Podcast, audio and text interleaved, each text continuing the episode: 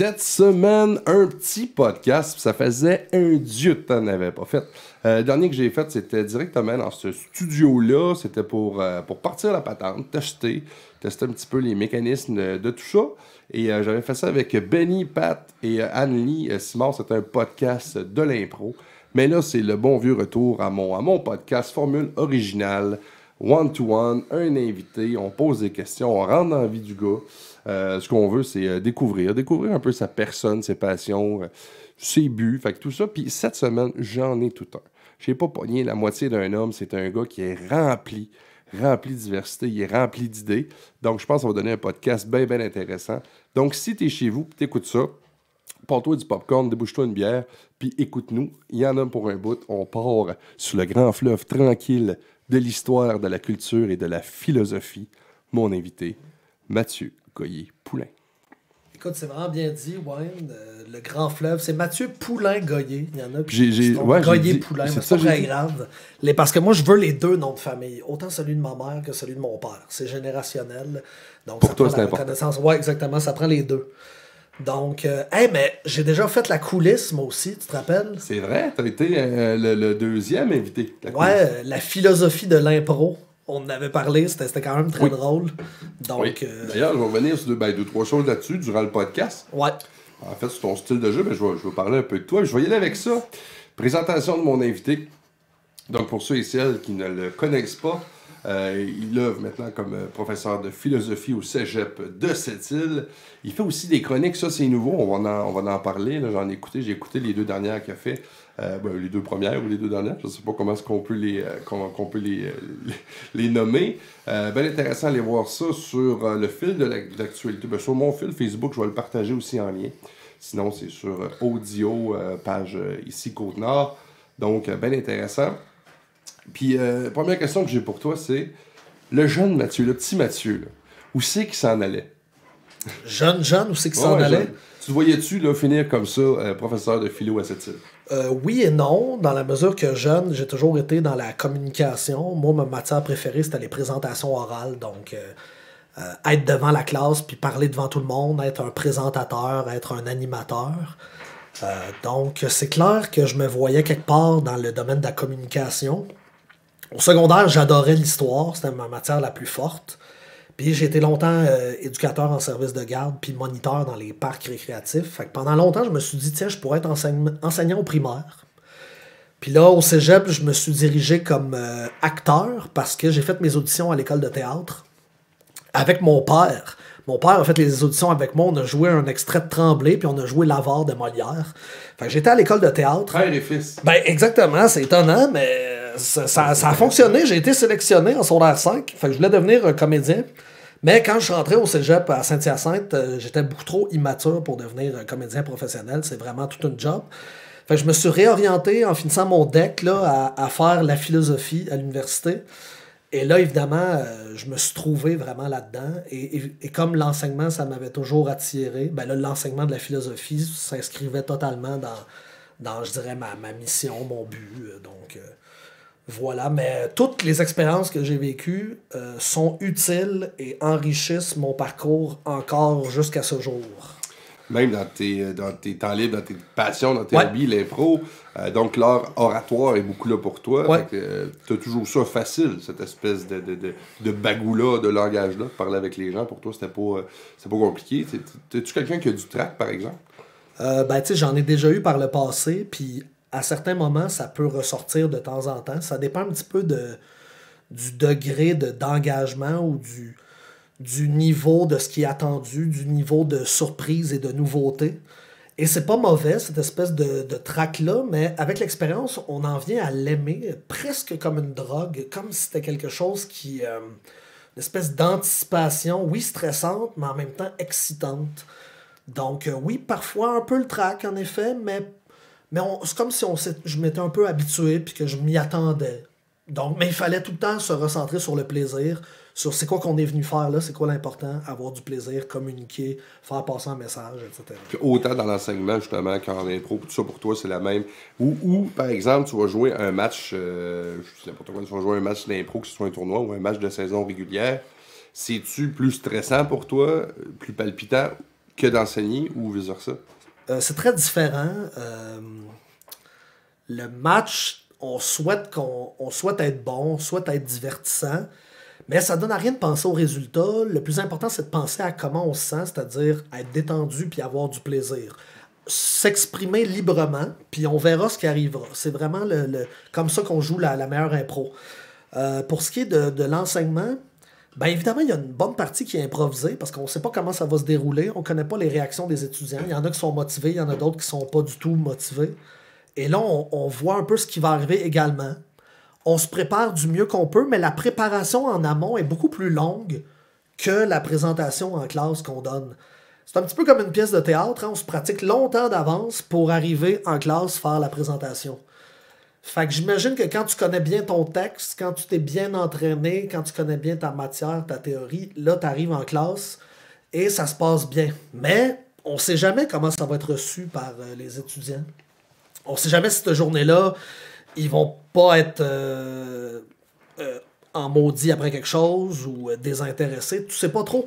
Fait que l'énigme, c'est de se retourner vers eux pour essayer de, leur, de les faire participer essayer d'aller captiver leur intérêt. Parce que si je dis quelque chose, Wayne, je te dis, va-t'en chez le dentiste. OK, je viens de te dire, va-t'en chez le dentiste. Mais le plus important, ce serait que toi, tu te dises dans ta tête, hey, moi, Wayne, il faudrait que j'aille chez le dentiste. c'est comme s'il fallait que je fasse naître en eux un espèce de soupçon de sagesse. Comme si j'allais à pêche à, à sagesse. Genre, je lançais ma ligne, puis j'espère pouvoir tirer un poisson. Mais tu sais, idéalement, il faut que ça vienne de toi, il faut que ça vienne de l'étudiant. Fait que je pourrais être le meilleur enseignant de tous les temps, si cette journée-là, ils n'ont pas envie d'écouter, je peux pas faire grand-chose. Par contre, je peux essayer de solliciter leur participation au maximum par toutes sortes de moyens différents. Et c'est là où l'impro et la mise en scène en classe, c'est très pratique. Va t'aider là-dedans. C'est vrai que c'est sûr que la communication, c'est les deux barres. S'il y a personne pour recevoir, t'as beau lancer le message que tu veux. Ouais. Euh, mais effectivement, des trucs pour, euh, moi j'appelle ça des fois, ben, briser la glace, wake, wake le public un peu. Ouais que tu dois jouer là-dedans, ça doit être un peu, un peu plus facile pour toi. Fait que, euh, donc, puis, toi, ça, ça, ça, te, ça, te, fascine encore, cette, euh, cet enseignement-là, tu dois faire ça énormément. Encore, ouais, ouais, vraiment, là, parce qu'il y a énormément de facettes, et je ne fais que les découvrir, donc moi, j'aime autant, je suis vraiment très, très, très chanceux, parce que j'aime autant mon, ma, ma, profession là, maintenant, que quand j'ai commencé, il y a six ans, au cégep de cette île, parce qu'il y a tellement de facettes et de choses à expérimenter, de techniques pédagogiques, de de matière enseignée, parce qu'en même temps, on redécouvre tout ce qu'on enseigne, la philosophie, on redécouvre les auteurs qu'on pensait maîtriser, mais qu'on maîtrisait si peu finalement. Comment ça fonctionne? J'ai une question plus technique un peu pour monter. Euh, comme toi, ce cours-là, quand tu as commencé à donner ça, est-ce que tu avais déjà un package deal de base ou tu l'as monté de A à Z tout seul ou il est devenu euh, de fil en aiguille euh, personnalisé au coton. de, ben, moi, j'ai fait mon bac et ma maîtrise en philosophie. J'ai fait une maîtrise sur Nietzsche, donc sur la volonté de puissance à travers la lutte dans la philosophie de Nietzsche. Et dans ma maîtrise, j'ai fait des stages en enseignement au collégial. Donc, trois stages, un d'observation, un de participation partielle et un autre de participation beaucoup plus importante. Puis comme j'avais de la misère à me trouver de la job parce que c'était hyper contingenté, j'étais allé faire une expérience d'enseignement volontaire à Valleyfield et là, j'ai eu la chance d'expérimenter encore plus. Donc, quand je suis arrivé à cette île, j'ai comme réutilisé les expériences que j'avais faites au Vieux-Montréal et à Valleyfield. J'ai tout mis ça ensemble pour ma première session. Évidemment, c'était pas parfait, mais on commence, on fait des erreurs, on, essaye des choses, etc. Mais là, après une première session, on s'améliore, puis de fil en aiguille, on, on veut toujours essayer de s'améliorer, maîtriser plus la matière, maîtriser plus la pédagogie. Euh, être plus à l'écoute des étudiants, apprendre à les stimuler, à les animer, etc.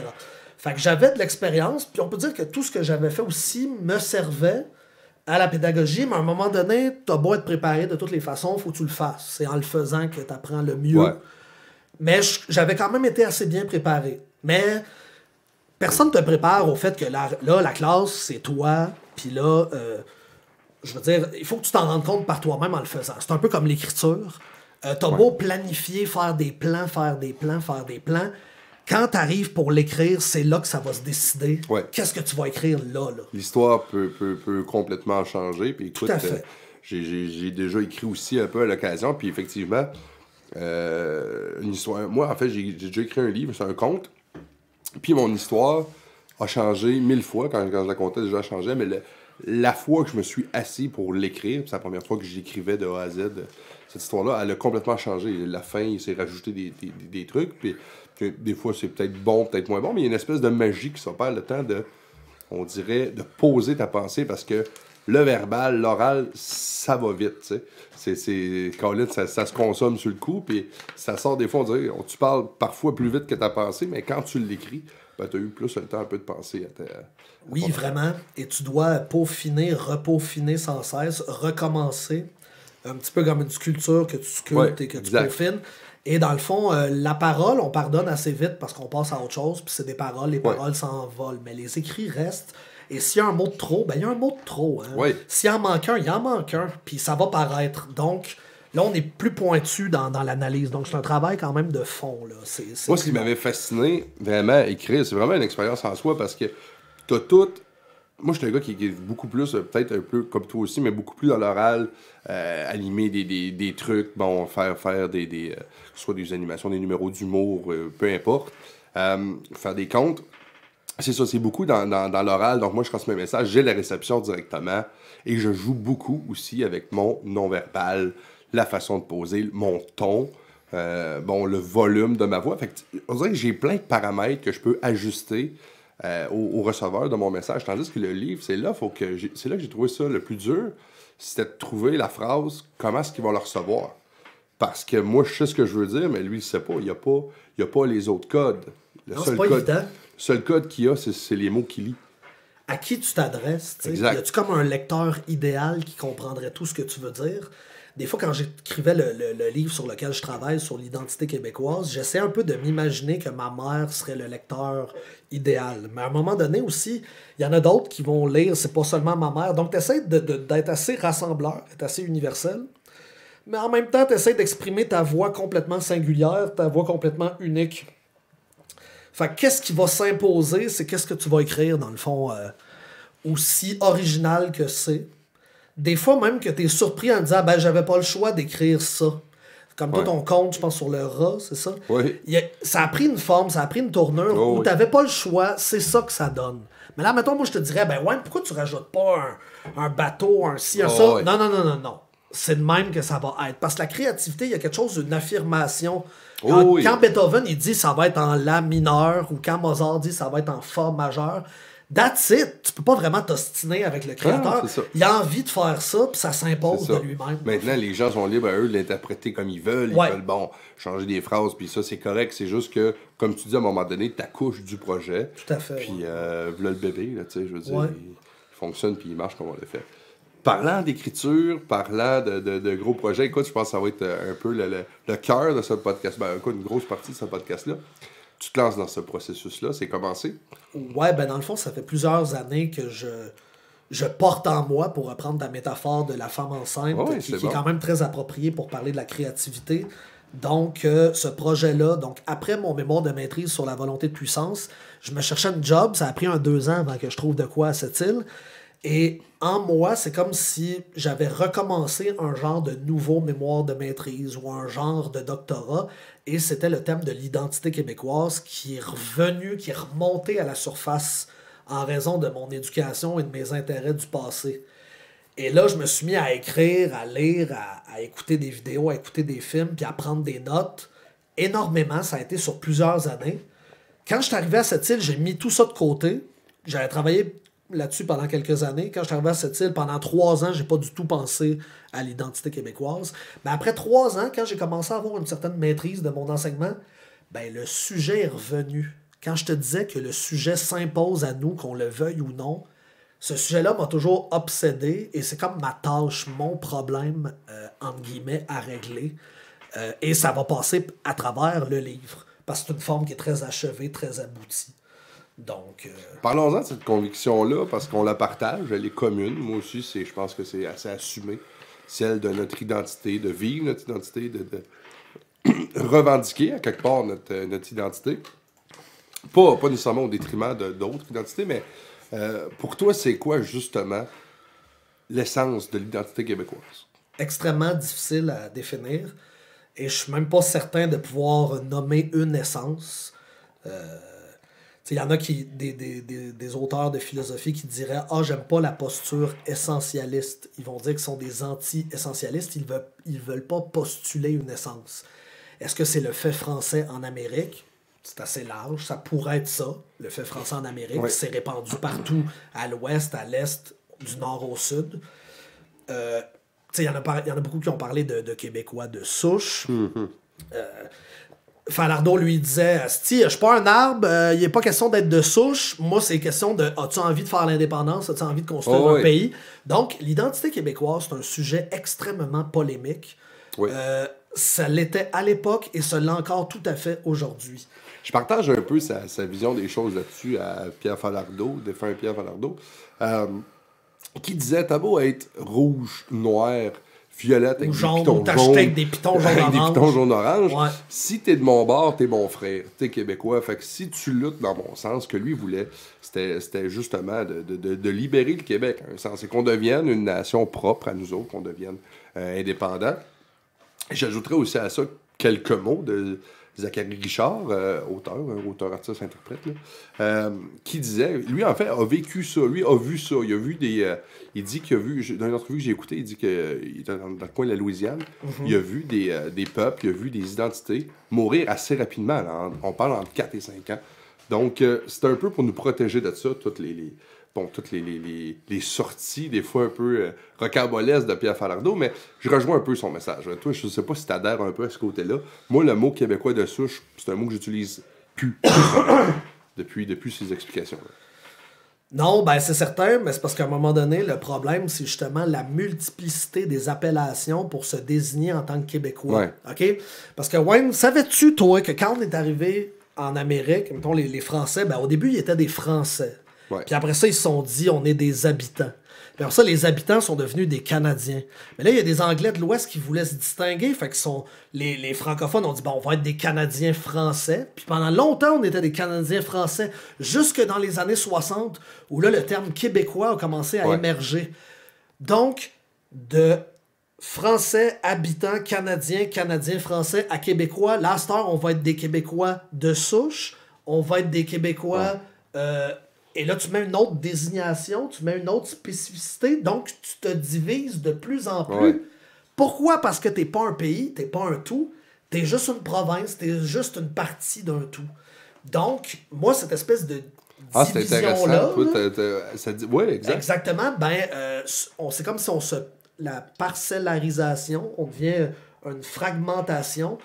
Euh, ben là, on est, la, la pointe de tarte devient de plus en plus aiguë. Et moi, je refuse de, de me faire euh, réduire à ça, à être un de souche ou, euh, euh, comme disait Falardeau, je suis un francophone québécois d'Amérique du Nord, britannique. Tu sais, ça, ça devient un petit peu ridicule, là, toutes ces appellations-là. Sauf qu'en même temps, c'est un peu le, le fond Ouais. du problème de l'identité québécoise, de la difficulté à se nommer. Euh, Tu vois, je l'avais pas compris comme ça, puis je je trouve ça vraiment intéressant. J'y adhère totalement.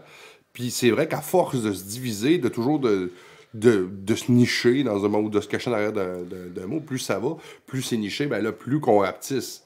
Fait que l'effet pour contrer ça un peu, ce serait justement de faire un peu le contraire, d'être beaucoup plus inclusif, mais de rapatrier tout le monde. Mais que là, on revendique un peu euh, notre culture, nos, ben, notre langue. Je pense, moi, je pense que ça passe beaucoup. On parle beaucoup, beaucoup de la langue, mais là, il y a plein d'autres facteurs qui, qui interagissent là-dessus. Je sais pas plus si tu veux développer. euh, C'est clair que la langue, c'est fondamental, mais il n'y a pas que la langue. Exact, c'est ça. Euh, on est capable de fédérer autrement, pour employer, employer un mot très drôle, fédérer. Dans le fond, parce que pour finir, l'idée que j'avais en tête de se parceller, c'est que le Canada, lui, en étant un grand tout, lui, il peut contenir à l'intérieur de lui-même la multitude, c'est le multiculturalisme de toutes les cultures. Ouais. Donc, lui, il peut dire, je suis... I'm proud of Quebec because it's the francophonie Exact. à l'intérieur de mon Canada. Mais le Canada, c'est une invention québécoise. Ouais. Parce que le Canada, le terme le Canadien, les Canadiens, le journal Le Canadien, c'est un journal francophone patriote. Le club de hockey, le Ouais, Canadien, c'était de, de Montréal, de McGill à la base, c'était des francophones. La plupart, les joueurs de hockey, il y avait aussi des anglophones, mais c'était beaucoup de francophones. Ça Et les à- Anglais de l'Ouest, ils voulaient pas être des Canadiens. Ils ont commencé à se distinguer comme des Canadiens à partir de quand, Wayne? À partir de la, Première Guerre mondiale, quand le Canada euh, a, a rassemblé des, des, des, des soldats pour aller se battre euh, en Europe, là, il y a eu un sentiment de nationalisme pan-canadien, on va dire, Ouais. qui est né. Et là, les gens ont commencé, les Britanniques, les Anglais, ont commencé à se dire on veut être Canadiens, nous autres aussi. Puis c'est même pas moi qui le dis, Justin Trudeau l'a dit qu'à Ouais. partir de la Première Guerre mondiale, il y a eu ce sentiment nationaliste, ça, canadien, qui est né. Mais là, nous autres, on l'avait enfanté, ça, mais on l'a abandonné. Comment ça se fait qu'on a abandonné une part de notre identité, Wayne? L'espèce de rapprochement qu'il y a eu dans les, dans les, dans les tranchées, entre autres, dans ces Ouais, ces exactement, ouais. Euh, ouais, c'est vrai. Écoute, j'avais pas vu de même, mais c'est vrai qu'il y a eu un laisser-aller ou un délaissement, peut-être, je sais pas. C'est bon, c'est une bonne. euh, Comment ça se fait que les, les Français qui sont venus ici, dont le commerce des fourrures, c'est archi important pour notre culture, c'est vraiment quelque chose de fondateur. D'ailleurs, s'il n'y avait pas eu le commerce des fourrures ici, probablement qu'on serait même pas là. Comment... Puis quand les Anglais ont débarqué, euh, le commerce des fourrures, ça a, ça a commencé à transiter vers le commerce du bois. Et on a comme les, les- le, le trappeur est devenu un bûcheron. hein. C'est ce Ouais. qu'on voit un petit peu dans l'histoire. Comment ça se fait que le castor est devenu symbole canadien alors qu'il est québécois? Euh, Ah, puis prends tous les premiers, mi- les, les premiers ministres canadiens, fais la liste des premiers ministres canadiens, puis regarde le nombre là-dedans qui viennent de chez nous. C'est quand même assez intéressant. Exactement, parce que euh, quand ça vient de chez nous, ça recrée cette espèce de dualisme canadien-là, où tu mets un francophone qui a, qui a une bonne tête ses Ouais. épaules, mais qui cohabite avec l'anglophone. Donc, le castor, symbole québécois, mais qui a été abandonné et récupéré par les Canadiens. La feuille d'érable, où c'est qu'il y a le plus d'érable, si tu pas au Québec, tu penses Ouais, avec notre sirop d'érable. Et ce symbole-là de la feuille d'érable était un symbole patriote. Ça a été abandonné et récupéré. En 1964, quand euh, le, le premier ministre a proposé la feuille d'érable comme drapeau, les Anglais de l'Ouest, ils n'étaient pas contents pantoute de voir une feuille d'érable. Ils disaient c'est ben trop francophone comme C'est symbole. c'est trop québécois. Et là, trop- ils sont hyper fiers de leur feuille d'érable, mais à la base, ils n'étaient pas du tout intéressés par ça. Il y a eu un abandon du Québec de ces grands symboles-là. On s'est comme un peu refermé sur nous-mêmes. Et le Canada, lui, en étant le grand tout multiculturaliste, a profité. Il est, il est le tout. Fait que tout ce qui se passe à l'intérieur de lui, il en profite. Tu comprends? hein? Ah Ouais, lui, il dit vous faites partie de Faites nous. partie ben de oui, nous. exact. Euh, pour reprendre encore, on va sûrement y revenir souvent à ce bonhomme-là, Feu Falardeau, euh, qui disait on, justement, il y a eu une grosse job de colonisation. On est rendu pratiquement colonisé à l'os. Puis c'est tout ça qu'on a vu, mais à un moment donné, il est arrivé quand même quelque chose dans notre, dans notre peuple, dans notre, dans notre nationalité. Il y a des gens qui sont levés puis qui ont levé les flags. À un moment donné, on s'est rendu compte que oui, un peu comme tu disais, ben, le plus ça va, plus l'anglais, euh, l'anglais au Québec dans ces années-là, c'était le patron, c'était les gens de la, bourgeoisie, c'était ceux qui, qui réussissaient. Euh, pour prendre souvent des villages, tu vas voir ça, des villes, des villages au Québec, les beaux quartiers, les belles maisons. Ah, ça, c'est des Anglais. Les noms de rue, c'est anglais. Ça, c'est les patrons. Donc, nous, on s'est tout le temps un peu laissé coloniser. On s'est toujours un peu rassis pour laisser ces, gens-là qui, eux, ben, avaient un peu le monopole du développement puis de l'économie. Peut-être par leur langue, parce qu'ils faisaient bon, beaucoup affaire avec les marchés internationaux, les Américains, tout ça, entre autres. Mais pourtant, à l'époque, moi, ce que je m'explique, c'est que quand même, on transigeait beaucoup avec l'Europe. Donc, on aurait quand même pu garder le contrôle de notre marché économique au lieu de ça. Euh, L'Europe était un marché, mais le plus grand marché était vraiment celui des Américains. Ouais. Donc, un, C'est à sûr un que le- pourcentage extrêmement élevé. C'est sûr que si tu recules, c'est assez beaucoup plus compliqué de traverser, euh, traverser l'océan puis venir Oui, ici. tu sais, exact. ben exact, là, les ponts étaient beaucoup Puis plus. là, on parle-tu du temps où on était euh, une colonie de la France? Puis Ouais. là où la, la colonie, on avait un rôle extrêmement réduit dans l'économie. Euh, les Français n'ont pas été extrêmement euh, doués pour rendre la colonie de la Nouvelle-France autonome. C'était genre, allez nous chercher des fourrures, allez, allez nous chercher des poissons, des baleines, etc. Des poissons, on en a beaucoup besoin en Europe parce qu'on fait le carême, puis on, on mange du poisson 150 jours par année. Mais le reste, là, développez-vous pas trop. Ben, moi, ce que- moi, ce que je restez voyais- coloniaux. Exact, exactement. Moi, ce que je pense qui est arrivé, écoute, c'est une opinion personnelle, mais l'Europe n'a pas été beaucoup conquérant. Eux, ce qu'ils voulaient justement, c'est aller chercher les ressources. Ils voulaient pas nécessairement développer ce nouveau monde-là et s'étendre. Eux étaient bien chez eux. Ce qu'ils voulaient, c'est ramener les richesses chez eux et bien vivre. On dirait qu'ils n'ont pas été, je sais pas si c'est un manque d'opportunisme, un manque de, désir de venir euh, ici s'installer puis développer, mais il aurait eu, il aurait pu, en tout cas, avoir un contrôle beaucoup plus, euh, beaucoup plus global sur le marché économique là, au début. Il y avait quand même le beau jeu. Certainement un manque de vision, mais probablement un manque d'intérêt de la France. Moi, mon hypothèse, c'est que la France, quand elle a vu ici qu'il n'y avait pas d'or ni de diamants, puis que la seule affaire de riche qu'on avait, c'était des fourrures, puis des poissons, des pêcheries. Du tabac. ça vaut, ça vaut pas grand-chose. Non, ça valait rien à l'époque. Euh, vraiment pas. Donc, c'est extrêmement décevant, alors que les Espagnols, les Portugais sont allés plus bas en Amérique, et là, ils ont trouvé beaucoup d'or, beaucoup de pierres précieuses. Eux autres ont fait énormément d'argent. Là, évidemment, on, rentre dans l'histoire de la colonisation avec l'exploitation, euh, le rapport d'infériorisation avec les Autochtones, etc., etc. Mais, euh, mettons, quand ils ont vu que c'était à peu près décevant, au départ, la compagnie de la Nouvelle-France qui s'occupait des fourrures n'était pas tellement intéressée à installer des colons parce que ça coûte cher. Un colon, il faut que tu l'entretiennes. C'est après que, les moyens de vivre. Exactement. Après, certains se sont imposés et là, après, il y a eu une, il y a une vision euh, plutôt euh, d'un régime seigneurial où là, il fallait installer des colons puis faire un peu comme en Europe là, avec des terres, avec euh, des censitaires et là, les, les agriculteurs devaient payer un sens aux seigneurs, etc. Sauf qu'il n'y a pas eu énormément de il a, a manqué peut-être de vision, d'investissement, parce que avant l'arrivée de Louis XIV, où on est devenu une colonie royale, euh, la, colonie de la Nouvelle-France a failli, euh, failli euh, échouer à plusieurs reprises. On, notre existence ne tenait qu'à un fil pour plusieurs raisons. Il y avait beaucoup de conflits avec les Iroquois, ça, ça, ça nuisait énormément à la survie.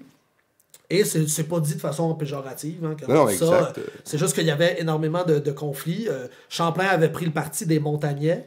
Euh, donc, c'était lié d'amitié. Il faisait des alliances euh, commerciales avec les Autochtones pour les fourrures.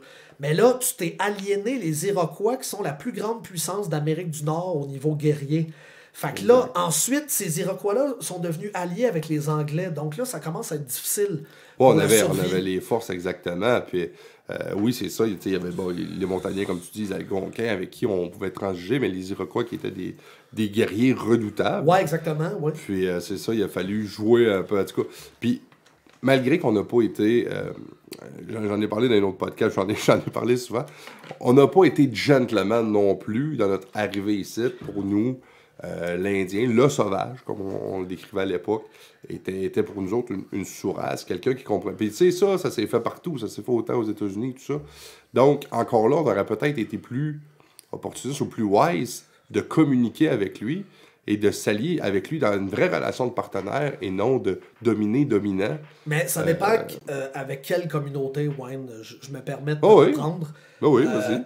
Il y a certaines communautés autochtones avec qui la communication s'est relativement bien faite dans la mesure où ce que les Français devaient aller à la rencontre des Autochtones dans la nature. Avec les montagnais, ça a bien été. Exactement. Euh, euh, discuter, apprendre la langue, devenir une espèce de truchement en tant que coureur des bois et là faire un échange euh, de, de fourrure, etc., etc. Et là, c'était un, un accord qui était mutuel. Donc, est-ce que, là, évidemment, si on refait chaque transaction, c'est à peu près impossible, on s'entend. Euh, alors que la technique anglaise, c'était on est derrière nos bureaux de poste, puis on attend que les Autochtones viennent nous porter les fourrures. Donc, je crois qu'il y a eu des, communautés avec lesquelles ça a bien fonctionné avec les Français, d'autres avec lesquelles ça a moins bien fonctionné. Évidemment, avec les Iroquois, ça a, très mal fonctionné. Et pour régler ce problème-là, pour pacifier les relations, c'est là que Louis XIV, quand il a décidé d'envoyer le régiment Carignan-Salière en Amérique, là, ça a vraiment envoyé une armée de poids pour euh, mater les Iroquois et permettre euh, à la Nouvelle-France de, prospérer dans la paix. Parce que s'il n'y avait pas eu, par exemple, euh, cette pacification-là, s'il n'y avait pas eu la Grande Paix de Montréal en 1701, qu'est-ce que la Nouvelle-France aurait été? Pas grand-chose à, cause de ces conflits-là, entre autres? Évidemment, ça manquait de filles du roi parce qu'il y avait énormément d'hommes et très très peu euh, de femmes. Donc Louis XIV a envoyé des orphelines de la salle pétrière, l'espèce de, d'hôpital en, France à Paris. Beaucoup de femmes prêtes à marier. Donc euh, le régiment Carignan-Salière, les filles du roi, c'est des moments extrêmement forts. Et le Jean Talon comme euh, intendant pour gérer la compagnie. Puis lui avait une vision beaucoup plus forte donc euh, de la Nouvelle-France, il voulait la faire prospérer. Donc. Lui, en fait, c'est ça. Lui avait quand même ce côté-là, cette vision-là, de, de ben, pas de, co- ben, de conquérir, ouais, directement. Ou, en fait, de s'installer puis de défendre. C'est, c'est, pas ses occupations, c'est juste que. Évidemment que la rivalité française-anglaise, les- ils sont rivaux depuis des centaines et des centaines d'années en Europe. C'est clair qu'ils ont importé leur rivalité en Amérique, ils ont continué à être rivaux. Et les conflits entre les, les Autochtones, c'est clair qu'ils se sont exacerbés en raison de la présence de Français qui viennent un petit peu fucker l'ordre naturel, ainsi que les Anglais aussi qui viennent fucker l'ordre naturel. Donc, c'est clair que là, il devient une espèce de grande rivalité multiple. Et là, c'est pas évident, on s'entend. Donc, mais il n'y avait pas que. euh, il y avait aussi des amitiés, il y avait aussi des alliances. Euh, et c'est pas qu'il n'y avait pas des problèmes, il n'y avait pas des conflits, il n'y avait non, pas d'exploitation, mais c'est parce qu'il faut aussi dire. Oui, avec la nuance. ça n'était pas que guerre et Exactement, c'est ça. C'est, dans le fond, Ouais, c'est juste dans l'objectif de faire des nuances dans Ouais, le discours, exact. Tout en niant pas euh, les, les choses qui peuvent être de l'exploitation, les rapports de Non, force euh, avec lesquels on est en désaccord, évidemment.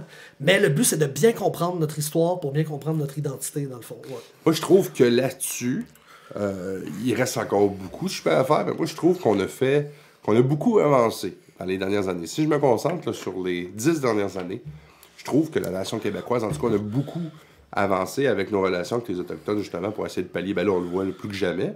Euh, récemment, avec, la nouvelle journée, qui va être la, la commémoration euh, pour les pensionnats, tout ça, je pense qu'on essaie de. On est vraiment dans un début de négociation, de, réconciliation. Je sais que j'ai beaucoup d'amis autochtones qui ne sont pas encore en accord avec ce mot-là, mais on entend quand même ce processus-là. Euh, ça n'enlève rien, justement, comme tu disais, aux horreurs qu'on a fait. Puis bon, on pourrait tomber dans les, dans les, dans les, dans les traités qui n'ont pas été respectés et tout ça. Là. C'est pas là-dedans que, que, que je veux m'étendre. Moi, je veux vraiment qu'on parle un peu de l'évolution de la nation canadienne française qui devient, à un moment donné, québécoise.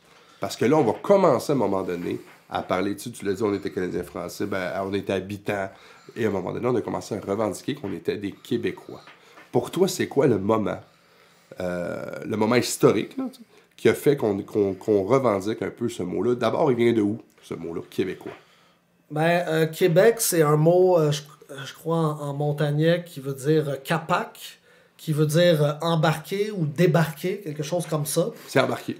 Ouais, c'est embarqué, donc probablement que les, euh, les, les, les colons français, quand ils sont arrivés, ils ont entendu les Autochtones dire capac, fait que ils se sont dit, ah, ça voudrait dire qu'on parle de, de Québec, de capac. Venez, ouais.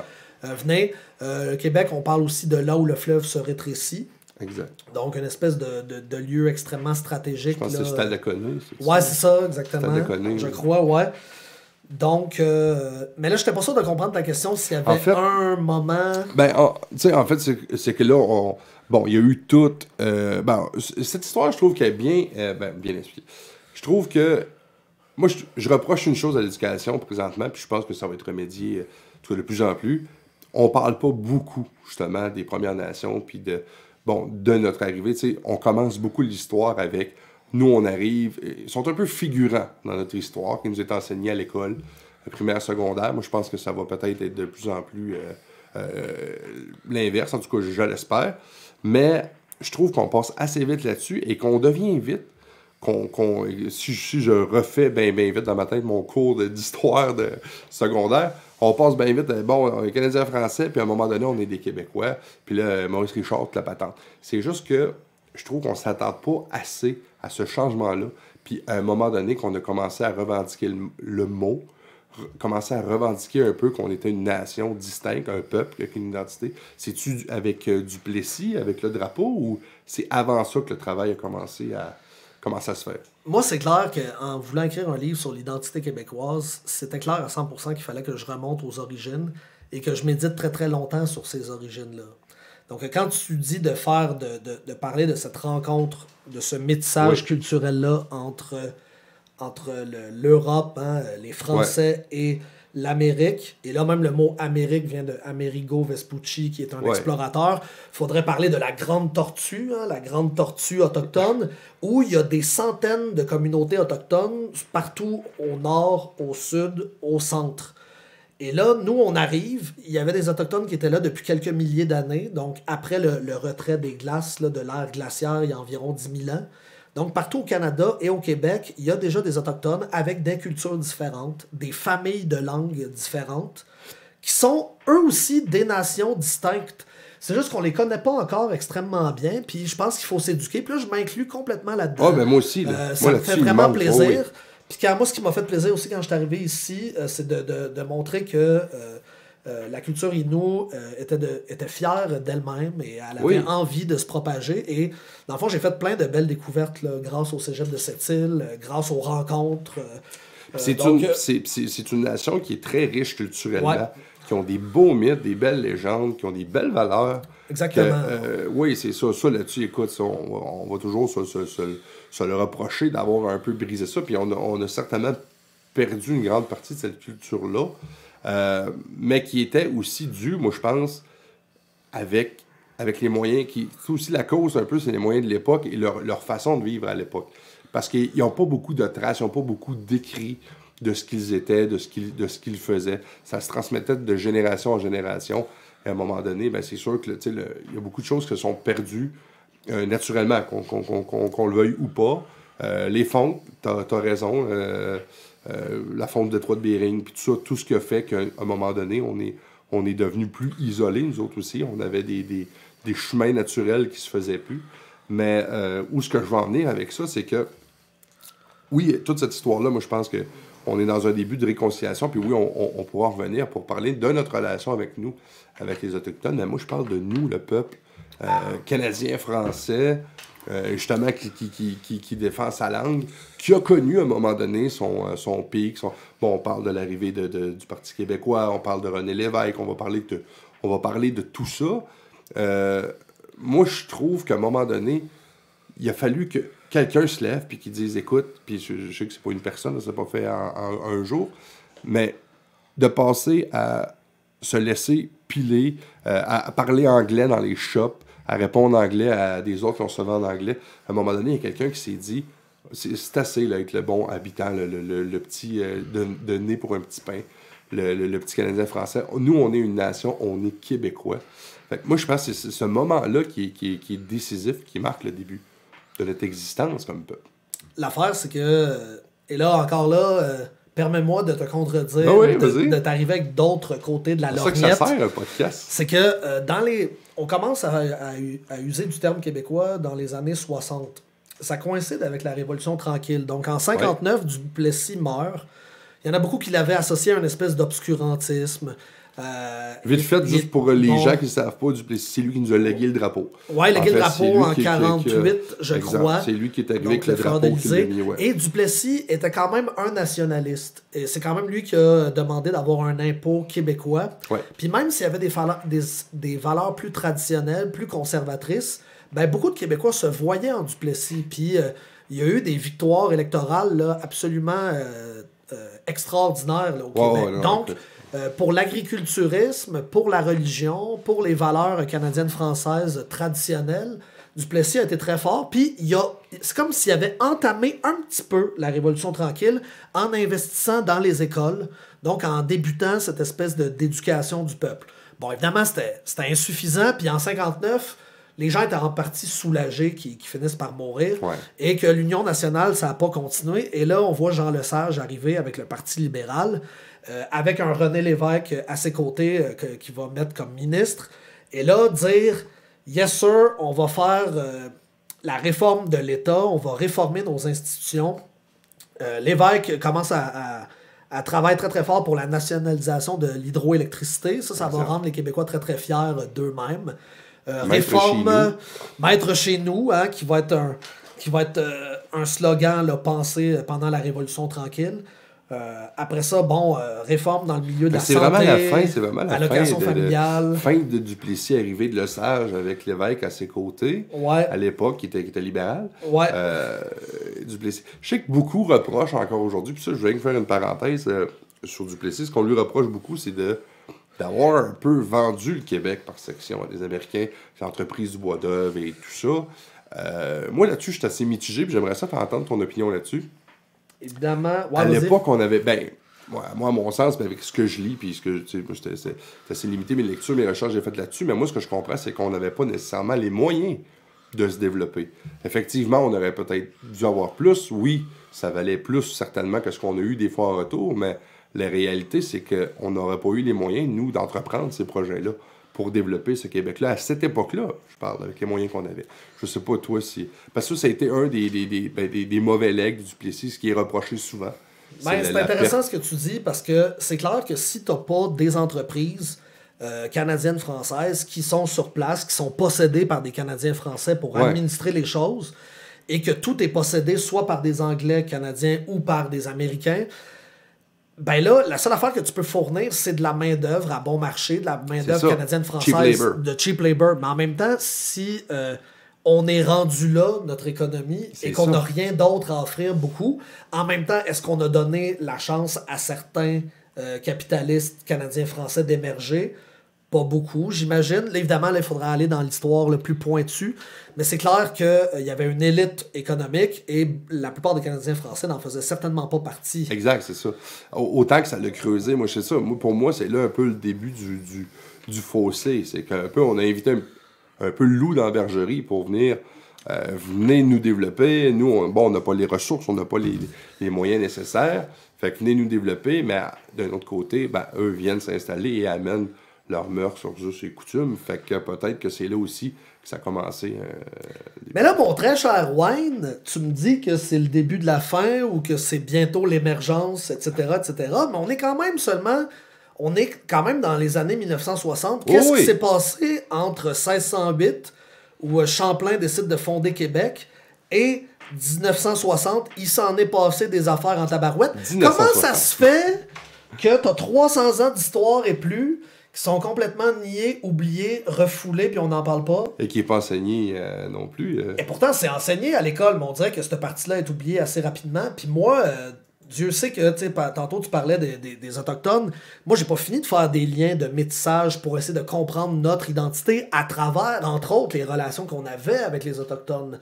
Donc, le blanc algonquinisé, euh, le français euh, qui est en contact avec les montagnais et justement qui a comme des espèces d'épousailles entre la cosmologie autochtone, euh, leur manière de vivre, les emprunts au niveau de la nourriture, les emprunts au niveau vestimentaire. donc l'accueil, donc ça donne une espèce de d'archétype nouveau qui est le français explorateur, voyageur. Et ça, on en a beaucoup au Québec, des, explorateurs, donc, et qui ont bénéficié de cette rencontre-là avec la nature, euh, qui est tout à fait typique des relations avec les Autochtones. Oui, effectivement, on leur doit beaucoup, beaucoup. Euh, bon, que ça, aille aux médicaments à faire partir des plantes, que ça aille aussi à les techniques de camouflage. On n'avait pas ça à l'époque. Euh, les premières guerres, les Français et les Anglais, c'était pas des astres, des, des, des astres du camouflage. Donc, moi, je pense qu'on a découvert beaucoup, comme tu dis, avec, à apprendre avec eux. Puis, mais ça a été quoi réellement un peu, selon toi, c'était quoi un peu les discussions qu'il y avait, les échanges qu'il y avait à ces moments-là, si on se concentre dans les débuts d'années 50, 60 avec euh, le blanc versus l'autochtone? Ah, tu parles de 1950 ou tu parles de... De 50 à 60. Ben, on sait, 1960, je pense que c'est le droit de vote autochtone qui arrive. Donc, quand même une, une révolution euh, pour eux. Écoute. Euh, euh, moi, ce qui m'amène euh, avec mon livre, puis bon, j'ai pas parlé de toute ma, thèse sous-jacente à, mon livre, mais en tout cas, on va peut-être y arriver là, par indirectement. Mais pendant longtemps, les Québécois ont, fait des revendications au fédéral avec un certain succès, on, souvent, entre guillemets, et là je vais mettre des guillemets parce que j'emploie un langage qui est, symbolique, hein, j'emploie des catégories ici pour mieux penser l'histoire. Mais les Québécois ont souvent joué à la victime en disant qu'on était maltraité, qu'on méritait mieux, puis avec un certain succès relatif au niveau politique et économique. Là, récemment, moi je pense, mon hypothèse, c'est à partir de la crise d'Oka, on a commencé à penser que finalement, il y en avait qui avaient eu la vie peut-être même plus dure que nous autres, plus difficile que nous autres, qui avaient des traumatismes encore plus grands que les nôtres. Avec, avec les pensionnats, avec euh, on aurait commencé certains à, avec le génocide culturel, donc cette conscience-là. Donc là, on est dans marde, parce que d'un côté, tu n'es plus capable de faire des revendications en tant que victime, mais d'un autre côté, tu portes en partie, et je dis bien en partie, la responsabilité de euh, certains crimes ou, euh, qui ont été commis. Oui, on était un peu la victime et le bourreau. Donc, exactement. Mais là, évidemment, je tiens à, restituer un contexte. Donc, qui est le grand euh, penseur des, des pensionnats autochtones, celui qui avait la, la volonté de tuer l'Indien en chacun des autochtones? C'est notre premier premier ministre du Canada, Ouais. John A. MacDonald, Oui. qui lui a organisé pan-canadien le réseau des, des pensionnats. Le slogan, le slogan qui était justement tuer euh, le sauvage pour faire naître l'enfant. Exactement. Donc, euh, tuer l'Indien en eux pour faire une assimilation. Le problème, Wayne, et c'est là où c'est un débat qui est vraiment intéressant à voir, euh, dans, surtout dans le cadre de vérité et réconciliation, puis c'est une nuance qui est très très difficile à amener dans l'histoire, c'est que nos ancêtres, à toi puis moi, nos grands-parents, plusieurs d'entre eux étaient des, des, des, des prêtres, des sœurs, des frères. Ouais. Et certains d'entre eux travaillaient dans les pensionnats. Et comment nous, on les traitait? On disait que c'était des gens très, très bien. On était fiers Ouais. d'eux. On allait éduquer les petits sauvages pour les rendre comme des, des bons Canadiens, des bons Québécois. Mais là, aujourd'hui, notre rapport est rendu, ouais, euh, ça n'a pas de bon sens. Pourquoi on a été comme ça? Comme si on voulait oublier ce rapport-là, euh, cette histoire-là. Donc, euh, c'est c'est vraiment très. euh, ça nous rend euh, conflictuel à l'intérieur de nous, comme une espèce de dissonance cognitive. De dire que d'un côté, on voulait les, les éduquer, puis on trouvait même bien, puis il y avait probablement des frères et des sœurs qui étaient bonnes, qui faisaient du Oh bon non, c'est certain que Et c'était pas toutes même- des mauvaises personnes. non, non, et qu'en même temps, il y avait des horreurs qui se faisaient absolument épouvantables, qui ont laissé des traumatismes euh, sans nom. Et là, on découvre les corps, puis c'est absolument épouvantable. Et euh, que le drapeau ici, là, il est encore en berne, puis je pense qu'il va rester encore très longtemps en berne. Il y a des espèces de contradictions comme ça dans l'histoire, mais qu'il faut absolument tenir compte parce que les Québécois ont été religieux, ont été croyants pendant la grande partie de leur histoire. Sauf que quand, mettons, toi tu me parles de à quel moment on est Québécois, la Révolution tranquille, on commence à quitter les églises dans les années 60-70 pour se moderniser puis euh, être de plus en plus laïque. Ben là, c'est oublier 350 ans d'histoire. Or, on a été catholique mur à mur pendant 350 Ah ans. ouais. Donc, comment comprendre, faire la, la démarcation entre les bons coups qui nous ont forgés dans notre identité et les choses avec lesquelles on veut s'en distancier? Parce que nous autres aussi, on s'est plaint des curés puis des prêtres. On, a, on fait le procès de la religion au bout au bout. Puis on comprend, on le fait encore le procès parce qu'on se dit, regarde, ça n'a pas de bon sens, regarde ce que vous avez fait dans les pensionnats. Puis on, on a raison de le faire, puis on va continuer à le faire. Sauf que ce qu'on oublie, c'est que ça a marqué aussi notre histoire dans la formation de notre identité. Ouais. C'est dur de faire les deux en même Ouais, temps, exact. de faire la part des choses. Très, très dur parce que je veux pas du tout minimiser la souffrance de personnes qui souffrent présentement, là, puis qui ont des revendications légitimes, tu sais. Oui, puis exactement, je, je reprends aussi ce que tu dis. Effectivement, on en a vécu. Fait que c'est dur de. C'est pas non plus le jeu à. C'est pas, non plus jouer au jeu, c'est qui qui a été le pire, qui a été, le plus maltraité. Mais je comprends là, il y a quelque chose qui m'a fait réaliser pendant que, que, que je t'écoutais. C'est que peut-être qu'une partie de notre perte d'identité ou de justement de vouloir se battre à, à revendiquer viendrait peut-être d'une certaine honte, ou en tout cas d'un- certain constat qu'on s'est réalisé. qu'on- nous, on a fait ça, on a fait vivre à des gens ce qu'on veut pas, ce qu'on veut pas se vivre. C'est-à-dire on a éliminé complètement euh, leur langue, leur on n'a pas respecté un certain sens. Et l'Église a très certainement joué un grand, grand rôle là-dedans. C'est eux qui avaient le, le- le- le monopole du pouvoir à l'époque. Euh, moi, j'ai pas honte à le dire, je l'ai dit assez souvent là-dessus. Il y en a peut-être qui trouvent ça dur. Écoute, j'ai même fait un podcast dans une église avec un, un- curé. Et ça, c'est des gens, il y, a, beaucoup de gens qui, qui- qui font ça dans la vie. Par exemple, des pères, des curés. J'en ai connu de, de très bonnes personnes. Entre autres, euh, M. le curé Vigneault, à cette très bon bonhomme, super intéressant. Ça a été un podcast, un échange intéressant. Mais je suis obligé de dire, puis pour être bien honnête avec moi là-dedans, tu peux croire à ce que tu veux. Moi, je respecte tes croyances. Euh, tu peux croire en Dieu. Tu peux euh, revendiquer, bon, qui est justement cette force-là, quelque part. On reviendra peut-être plus tard. Mais j'ai perdu beaucoup de respect. Je te dirais que j'ai à peu près aucun respect pour l'entité qui est la Sainte Mère, l'Église. Je sais pas ce que tu te positionnes là-dedans, mais pour moi, l'Église. euh, moi, je dissocie vraiment la religion de l'Église. Oui, puis tu pourrais dis- dissocier spiritualité de religion. Exact, parce que c'est devenu une business, puis que euh, c'est- une business à traumatisme à un moment donné. Ça s'est enrichi sur le malheur des gens. Que, je veux dire, ils ont fait des. Tu disais tantôt pour prendre des exemples, forçaient des familles à avoir des enfants. Ouais, Euh, par encore- répétition, ouais. Exact, C'était l'idéologie de la survivance. Oui, puis, puis, puis tout le, le, le- puis là, là, moi, je parle en tant comme euh, homme blanc québécois, mais si je me range du côté d'une femme, encore là, c'est plus terrible encore. Ouais. L'Église reconnaît à peu près aucun, aucunement leurs droits, euh, pas le droit d'avortement, pas le droit de protection. Fait que, tu sais, c'est- c'est beaucoup des messages, je trouve, qui nous font reculer. Qui, qui est pas, c'est pas les messages de Dieu, c'est les messages de la Sainte Mère d'Église. C'est là où que moi, je trace un trait. En tout cas, moi, c'est comme ça que je le vois, c'est comme ça que je, fonctionne avec ça. Dans le fond, euh, l'Église s'est retrouvée avec un, un peuple un peu euh, sans défense. C'est un peu la, la- la seule institution qui voulait peut-être encore de nous. Donc, euh, il- après la défaite, Il était cultivé aussi. Oui, exactement. Il y avait des Donc, études, il y avait les Exact. capacités de. ouais. Donc, tu, quand, quand mettons, tu as certaines études alors que d'autres en ont pas et que d'autres travaillent Exact. comme des esclaves à travailler Exact. la terre puis à prendre soin de leur famille, ben c'est clair que ton tu as un rôle moral, tu as une certaine prestance dans les villages. Et là, après la, la défaite de 1760, l'Église a été un petit peu comme l'arbitre entre les nouveaux conquérants anglais et le peuple québécois. En et en faisant avaler une vilaine couleuvre aux Français en disant écoutez, la conquête, c'est une conquête providentielle. Dans le fond, c'est comme une espèce de bonne nouvelle parce que les conquérants anglais sont gentils. Ils vont vous laisser les lois civiles françaises. Ils vont vous laisser parler votre langue française. Et euh, donc, et vous allez de, euh, pouvoir pratiquer la religion catholique. Fait que ça donne à rien de se rebeller, puis ça donne à rien de faire chier les Anglais. Regardez comment ils sont gentils. Et là, il y a eu l'acte de Québec, euh, où on- il y a eu la reconnaissance de ces droits-là que je viens de te nommer. Fait que dans le fond, arrêtez de vous plaindre, Esti. Ouais. Vous êtes des, on- vous êtes des conquis, puis on vous donne un super bel acte de Québec.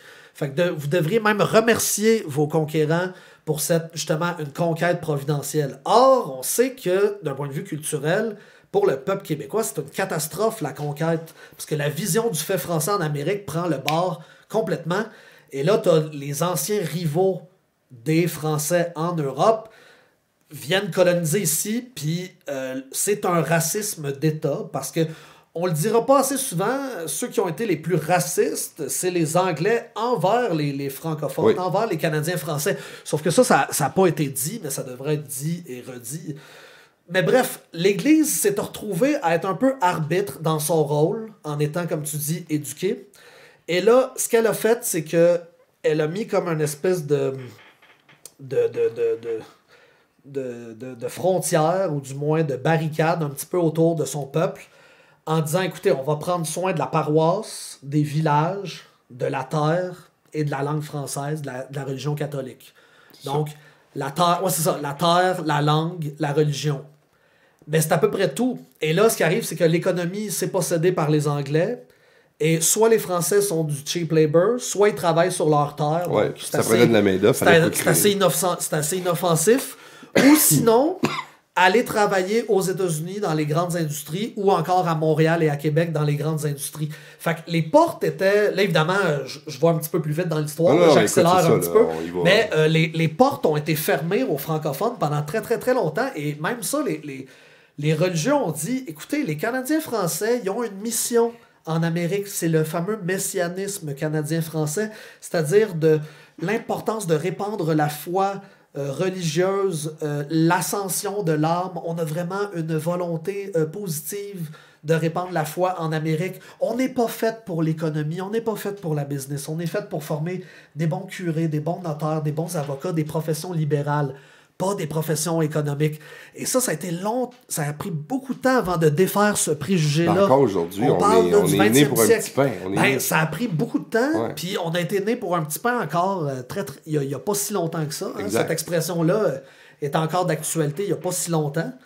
Et là, c'est pour ça que quand tu parles de la, de la Révolution tranquille, on y revient toujours, ça passe comme un mythe fondateur de notre identité, mais c'est un faux mythe fondateur de notre identité. Je dis pas que c'est pas un moment important dans notre histoire, c'est un moment absolument fondamental. Sauf que si tu nies 350 ans d'histoire auparavant, tu vas passer à côté de la traque, tu vas rater le bateau. Et moi, quand j'étais un jeune, c'est un peu ce qui m'a poussé à écrire mon livre, J'étais comme un espèce de jeune patriote. Je voulais avoir des, des symboles fiers d'être québécois, des, des Papineau, des René Lévesque, des, des, des Falardeau, etc. Mais là, je me suis rendu compte que je passais un peu à côté de la traque parce que je comprenais pas bien mon peuple, mon peuple qui avait ses contradictions internes. Et quand j'ai rencontré euh, une femme qui s'appelle Paul Pelletier, je l'avais vue dans un YouTube, elle a dit, et là ça rejoint quelque chose que tu as dit tantôt, Wayne, elle a dit ce qui caractérise le peuple québécois, c'est la honte. Ouais. Et là, elle a gardé 13 secondes de silence. Mais je te dis, Wayne, j'ai applaudi dans mon sous-sol chez nous, chez mes parents, parce que j'avais fait Yes, elle, elle, elle met le doigt sur une porte d'entrée, une clé qui va me permettre de mieux comprendre c'est quoi le peuple québécois, qui c'est qu'on est vraiment. Merci à Paul Pelletier. Je la remercie. Je l'ai côtoyée pendant trois ans. C'est une femme absolument extraordinaire. Puis je veux la faire venir à, cette île pour des conférences d'ailleurs. Ah oui? Ouais. Euh, serait intéressant. La, la, session prochaine, là, au cégep, d'ailleurs, tu vas pouvoir venir. Ben, si jamais ça marche, je me croise les doigts. Mais c'est une femme absolument extraordinaire qui m'a fait comprendre qu'il fallait absolument aller voir la souffrance pour comprendre nos liens avec l'identité. Et elle, elle parle de la souffrance avec les communautés autochtones. Oh et elle dit qu'on est lié avec eux, qu'on a une espèce de destin commun et des points communs. Dans le fond, comme disait Gaston Miron, on n'a pas réussi à se, solidariser, à se solidariser dans la souffrance des autres, qui est universelle en quelque sorte parce qu'on est un petit peu fermé sur nous-mêmes. On vit la nôtre chacun de notre bord. Exactement. Alors que euh, quand tu veux euh, faire avancer une cause, comme par exemple celle de l'indépendance, faut que tu, tu dois réussir à rassembler. Ben, c'est un peu exactement ce que, je, ce que je, prenais comme idée de dire qu'il faut être inclusif, qu'il faut se tenir, il faut se tenir serré. Il faut être si serré parce que justement, ces gens-là ont vécu leur malheur, on, on, a vécu les nôtres maintenant. Guérissons ensemble. Euh, je suis d'accord avec ça. Euh, honte, euh, tout ce que tu viens de dire. J'ajouterais aussi peut-être le doute. Moi, je pense qu'on est aussi cerné de plusieurs doutes, en tout cas de gros doutes sur, sur nous-mêmes. Puis c'est ça, c'est un, gros manque. Est-ce que, tu penses qu'on souffre d'une grosse crise identitaire, en fait? Tu sais, le doute, l'indécision, la honte. on posait la question à Gaston Miron sur l'identité québécoise. Puis il disait un Anglais, un Américain, un, un, euh, un Allemand, il est un tout, il est une totalité. Donc, quand il s'en va chercher dans une autre culture, il intègre à sa culture et il s'enrichit de sa culture. Un peu comme quelqu'un quelqu'un qui mange une carotte, la carotte l'enrichit, le, nourrit de nutriments. il n'a pas peur de perdre son identité. Non, du tout, exactement, parce que ce qu'il va aller chercher dans l'autre, ça va l'intégrer à soi-même. Or, un Québécois, quand il va manger la carotte, c'est comme s'il devenait la carotte, c'est comme s'il devenait étranger à lui-même, c'est comme s'il devenait l'autre. Comme s'il n'était pas suffisamment lui-même et qu'il allait être aliéné en perdant l'autre. Lui disait que c'est qu'il y a un déficit euh, d'homogénéité à la base, ce qui fait en sorte que vu qu'on est hétérogène à la base, on est de plus en plus hétérogénéisé, euh, fragmenté, parcellé pendant longtemps, j'étais d'accord avec Gaston Miron. Je me suis dit, il a bien du bon sens. Mais finalement, je suis pas tant d'accord avec lui. Parce que quand tu regardes l'histoire 350 ans, il y a tellement de similarités, de fils conducteurs, de choses communes, qui font en sorte qu'il y a forcément un noyau dur là-dedans qui nous caractérise, en bien comme en mal. Hein. Je sais pas si ça peut, être, ça peut être du bon comme du mauvais. Hein?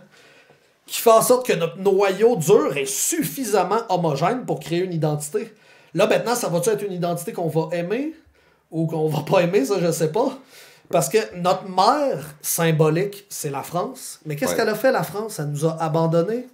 Elle n'a pas envoyé des renforts pour nous sauver en 1759, en 1760. Elle n'a pas réussi à nous reconquérir.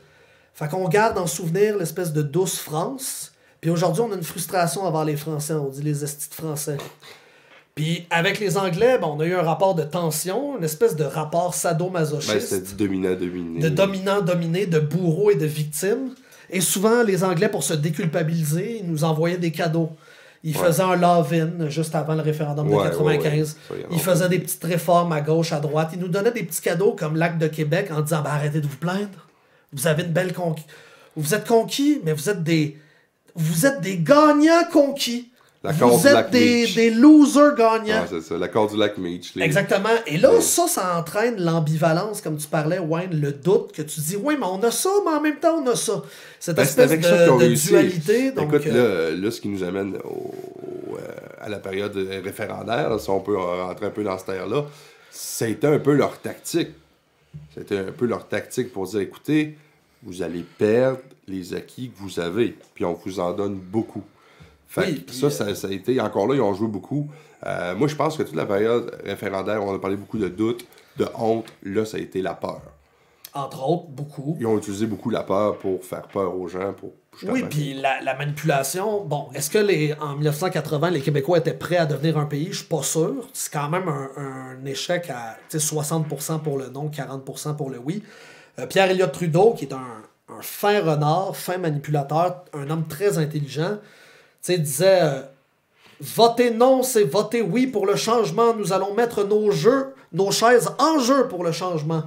Très, très habile. D'ailleurs, Pierre-Éliott Trudeau, euh, puis bon, on s'entend-tu que Justin Trudeau serait jamais fait élire en mille ans s'il n'y avait pas eu son père, Pierre-Éliott Trudeau? C'est parce qu'il y a comme une espèce de, de lignée euh, monarchique de, de, de de papa roi ah, à prince. sérieusement, on peut le haïr ou, ou, ce qu'on l'aimer ou peu importe ce que tu veux. Puis le Trudeau, on s'en fout. C'est juste que le fils n'a pas le dixième du charisme. Ben non. Et, du réflexe politique. Non, exactement. Aussi l'intelligence politique. Ben non, c'est ça. Pierre Trudeau, euh, comme m'avait déjà dit un, un, ami intellectuel, ou du moins un, un, ami qui était très fédéraliste, mais j'étais tout à fait d'accord avec lui. Il m'avait dit si Pierre Elliott Trudeau avait été souverainiste, on aurait un pays depuis longtemps. Est-ce que tu penses que la question, ça avait juste été posée autrement? Ah.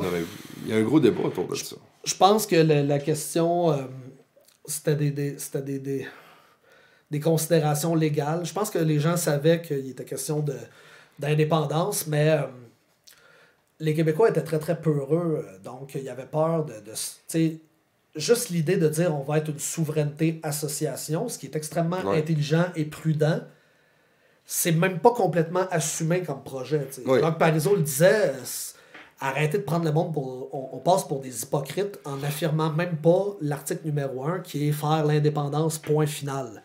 Puis lui, en jouant le franc jeu, ben, ça a été payant dans son cas.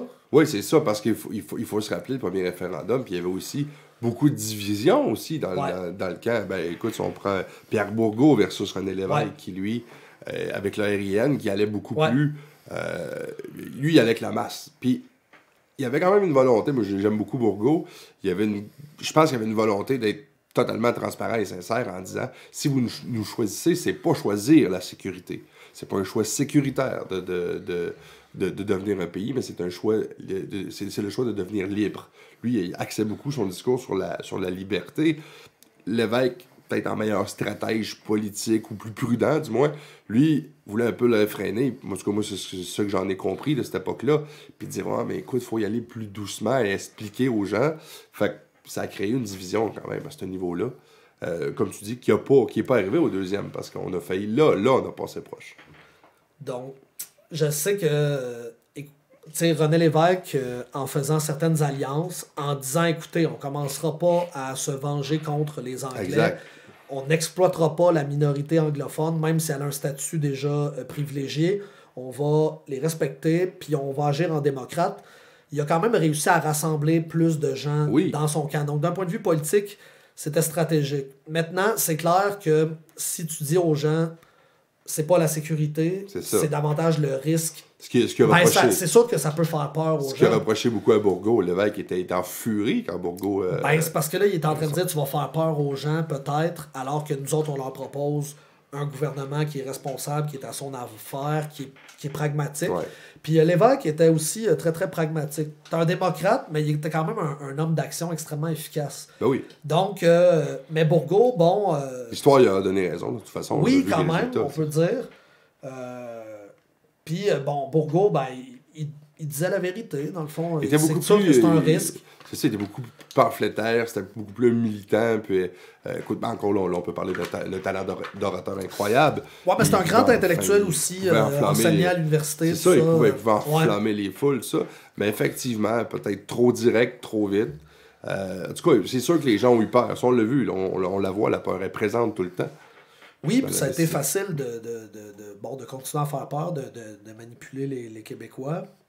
En même temps, est-ce que les Québécois étaient prêts à ce changement-là? À cette époque-là. Euh, peut-être pas. Il y en a qui ont dit peut-être que si le référendum avait été plus tôt, en 76, en 77, Mais moi, je suis pas convaincu qu'il aurait nécessairement fonctionné. Puis pendant les années de, de l'évêque, il y a eu énormément de, de réformes de qualité faites par le Parti québécois. Oui. Donc, ça, ça, ça a fait un avancement. Puis le Parti québécois a été réélu en 81. Ouais. Donc, il y avait vraiment cette dualité-là. On va élire un Trudeau au fédéral, puis on va élire aussi le Parti québécois. T'as comme une espèce de Ouais. dualité qui est, qui à mon avis, très représentatif de notre identité québécoise aussi. C'est comme un, un volet de notre identité que moi, j'ai envie d'élucider un peu à travers mon livre. Tu vas rentrer un peu beaucoup là-dedans. pour- Ouais, parce que dans le fond, comment ça se fait que d'un côté, tu peux élire un Trudeau, mais d'un Ouais, côté, tu vas élire un René Lévesque. Et euh, je me rappelle plus c'est qui qui disait ça. Je pense que c'est Claude Charon. Il disait de Trudeau, ou je pense que c'est Lévesque qui avait dit à Charon, quelque chose de même. Genre, Lévesque il disait Je suis ce que le peuple est, le peuple québécois. Trudeau, c'est euh, il est ce que le peuple désire devenir. Genre, c'est-à-dire beau, avec la, Ouais. petite, euh, la petite fleur, euh, le truc, euh, petit le, le petit côté pédant, le petit côté riche, le petit côté huppé, à mode, la Trudeau-mania, etc., intellectuel en vogue. Et il y a un petit peu de vrai là-dedans. C'est comme une volonté d'être plus, d'être plus haut. Et en même temps, mais t'es pas encore prêt à l'être. Fait que là, c'est comme s'il y avait une espèce de conjonction des deux. Ben, le Donc- fils a joué beaucoup, on en, on en parlait. C'est là-dessus qu'il a joué, justement, sur les, un peu sur ce Roland-là. Puis bon, hein, il s'est un peu comparé, mais effectivement, je suis totalement d'accord avec toi. Le bonhomme avait pas été là, on le verrait pas ici. Non, non, non, pas du tout. Ça aurait même pas été un député d'arrière-ban. Ça fait aucun Ça, sens. quand je dis ça à un, fait- à un ami fédéraliste, il pogne les nerfs. Mais non, non, je suis très, très sérieux. Là. Non, non, ça aurait écoute, même pas ça, été euh, un candidat potentiel. Pour moi, c'est même pas une opinion non, Non, plus. exactement, c'est ça. c'est- euh, c'est- quasiment une constatation. là. Donc, puis on le voit, là, certaines bévues qu'il fait euh, qui sont aberrantes. Mais après, bon, là, il y a, d'autres talents. Il a été bien Non, quand encadré. même, quand même, il était euh, bien coaché. Ouais, c'est ça exactement. Il était bien euh, coaché. C'est un autre sujet, on va dire. Un autre sujet, ouais, c'est ça. Ouais, c'est ça. Moi, moi c'est certain que, écoute, euh, je les haïs, tu sais, les deux pour moi. Mais j'ai- je les haïs, mais j'ai du respect. On va dire, on, on peut dire ça comme ça. J'ai du respect ou une certaine reconnaissance. On va dire ça comme ça. Reconnaissance du talent qu'avait le bonhomme. Euh, c'est pour ça que le flow, moi, écoute, il m'indiffère totalement. Euh, t'es le fils de. c'est Ouais, c'est ça, exactement. T'es, t'es personne, t'es le fils de. Puis t'es Non, là parce ça. que t'es le fils de. Mais c'est ça. Mais euh, exactement. Donc, il y a eu tout ce, ce- ce- ce travail-là. Le travail de René Lévesque qui, à l'époque, a pas. Moi, je trouve qu'il n'a pas été assez reconnu. Là, aujourd'hui, René Lévesque, c'est le, le- le- le Saint-Père. Je me suis impliqué beaucoup avec le Parti québécois. Euh, le Parti québécois aussi, euh, on peut lui reprocher bien des choses. C'est un parti qui est très dur avec ses chefs Très, très dur. très dur avec son monde. Ouais. Euh, Aujourd'hui, là, tu vas dans n'importe quel, je pense, regroupement du Parti québécois, tu rentres, c'est toujours. C'est toujours Petit Poil qui est sur le mur, puis il est là, puis il est tout bien mis, puis ils sont fiers. Puis c'est à toutes les portes que j'ai vues, que ce soit euh, au bureau de la députée Mme Richard, que ce soit même dans, les bureaux du Bloc, même à ça, même si c'était pas, euh, qui, qui, qui- pas fédéral, on l'encense beaucoup, mais à l'époque, on lui donnait des coups de poignard dans le dos. Le PQ, moi, pour moi, a aussi une partie là-dedans toujours un, un parti qui était peut-être plus. euh, ben, c'était des militants, c'était des gens qui débattaient entre eux. Mais je trouve qu'ils ont été rough un peu pour leurs chefs, leurs membres. Ah, énormément. Puis euh, les, les militants euh, fédéraux, les militants libéraux en général, autant au fédéral qu'au provincial, sont beaucoup plus disciplinés. Exact, ils euh, sont plus fans de leur. Exactement. Ouais, puis. Ils sont plus derrière, en tout Les cas. conflits ne les montrent pas au grand jour. C'est ça. que les, les, Lave le, linge en privé. là, Exactement. Le Parti québécois, ils vont exposer au grand jour les conflits. Puis ça, c'est pas très très bon côté division. Mais en même temps, c'est plus vrai, c'est plus réaliste. C'est ça. En peut même y temps, avoir c'est ouais, ça. Mais c'est le côté, on va étouffer, on va refouler, d'un point de vue stratégique. Euh, et de l'autre, on va exposer au grand jour. Mais toi, quand tu regardes ça, les lecteurs, tu dis, bon, ils sont encore en train de se chicaner. Mais les Québécois sont forts, euh, d'une certaine façon, euh, sur le côté chemin de croix. Je m'explique. Tu as un René Lévesque qui va être critiqué mur à mur. On va lui donner tous les couteaux dans le dos possible. On va l'insulter. OK? On va, on va être très, très dur avec lui. Mais une fois qu'il est mort, on va l'encenser comme si c'était un dieu grec. C'est ça. Euh, c'est quoi le problème, là? On a besoin que notre prophète Jésus-Christ fasse son long chemin de croix avec sa croix, puis on va le fouetter ça. derrière? Mais une fois qu'il est mort sur, sur la croix, là, on va se sentir coupable de l'avoir crucifié. Là, on va l'encenser, on va nommer un boulevard, on va... ça n'aurait pas été le temps du vivant de faire quelque exact. chose? Si on l'avait appuyé un peu plus à ces époques-là, cette époque-là, en tout cas, entre autres, peut-être qu'aujourd'hui, écoute, euh, on serait ailleurs. Euh, beaucoup ont reproché de l'évêque qui expliquait pas beaucoup l'après. Sais, ça, ça a été une autre chose. Et, ouais, mais qu'est-ce qui va se passer après? Mais euh, pourtant, euh, quand je cherche, puis je fais des recherches, je trouve que même avant qu'il se lance sa politique, à l'époque, il était pour point de mire, il l'expliquait déjà. C'est là que je trouve, je sais pas, on dirait que ce, message-là a mal été transmis. Puis si tu écoutes un peu, parce que ben moi, c'est sûr, je regarde ça, je, l'ai pas vécu, j'y étais pas à cette époque-là. Je prends ce qui nous reste, des élans, des vidéos et tout ça, des entrevues qu'il y a eu. Euh, je trouve qu'ils n'ont pas beaucoup focusé là-dessus. Je trouve qu'on a perdu, encore là, on joue avec la peur parce que l'après n'a pas été beaucoup médiatisé. Là, encore là, c'est peut-être une game qui, qui, qui, qui s'est jouée ailleurs. Là. Mais euh, je pense qu'on aurait gagné à plus le laisser parler ou à plus l'écouter. Mais quand tu as des bonnes raisons fondamentales, viscérales de faire quelque chose, tu le fais all the way. Peu importe les petites conséquences à gauche, à droite qu'il va avoir. C'est un peu comme en Catalogne, genre où sont des millions dans la rue. Ils prennent vraiment à bras le corps le projet pour l'indépendance. Puis ça a été le cas en partie ici au Québec en 80 et surtout en 95. Ouais, là, là, on était où, euh, il y avait vraiment une volonté et on peut dire que le référendum a été volé en partie par l'argent, Ouais. hein, que le, le fédéral a dépensé de façon illégale. Il aurait peut-être fallu avoir des poursuites immédiatement pour euh, contre-attaquer. Mais ça, bon, je suis pas très surpris de ce vol, de cette manipulation-là. Euh, Le vote ethnique. et bon, euh, le vote ethnique, Faut là, évidemment, euh, Jacques Parizeau s'est tiré dans le pied. Ouais. Sauf que euh, c'est quand même seulement une réplique, ça juge pas la vie d'un homme qui a fait des accomplissements absolument extraordinaires. Et euh, c'était oh, c'était très, très, très mal joué. Alors que beaucoup de, de, de, de- Québécois de toutes les origines hein, s'étaient ralliés à la cause indépendantiste et avaient même enrichi la cause indépendantiste. Mais tu sais, je pense que mais, quand on reconnaît qu'il y a une erreur qui est faite, on peut dire il y a une erreur, on va faire mieux, on va passer à autre chose. Au lieu de se flageller pendant Exact. 150 ans Encore sur l'erreur qui a été faite ou quoi que ce soit. Encore là, tu vois que ça a Il n'y a pas un gros. politicien qui fait pas des erreurs, des Non, non, non, refus, mais encore là, le fait que Parizeau était euh, chef de, du Parti québécois, on l'a dit, c'est très dur pour leur chef. Ils l'ont pas manqué non plus. Non, exactement, Les- les- ils l'ont crucifié. Tout le long, les poignards étaient dans son dos, Ouais. là, fait que ça l'a pas aidé. Pour moi, Parizeau, c'était clairement une erreur. C'était clairement, une, erreur. Quand tu connais en plus la vie du bonhomme, puis tu le dessous, Ouais. les conditions dans lesquelles Ouais. il était, Il était vraiment fru, là, sans, frustré. sans pardonner ou excuser, ça je peux comprendre, mais non, ça c'est ça. explique. Ça explique.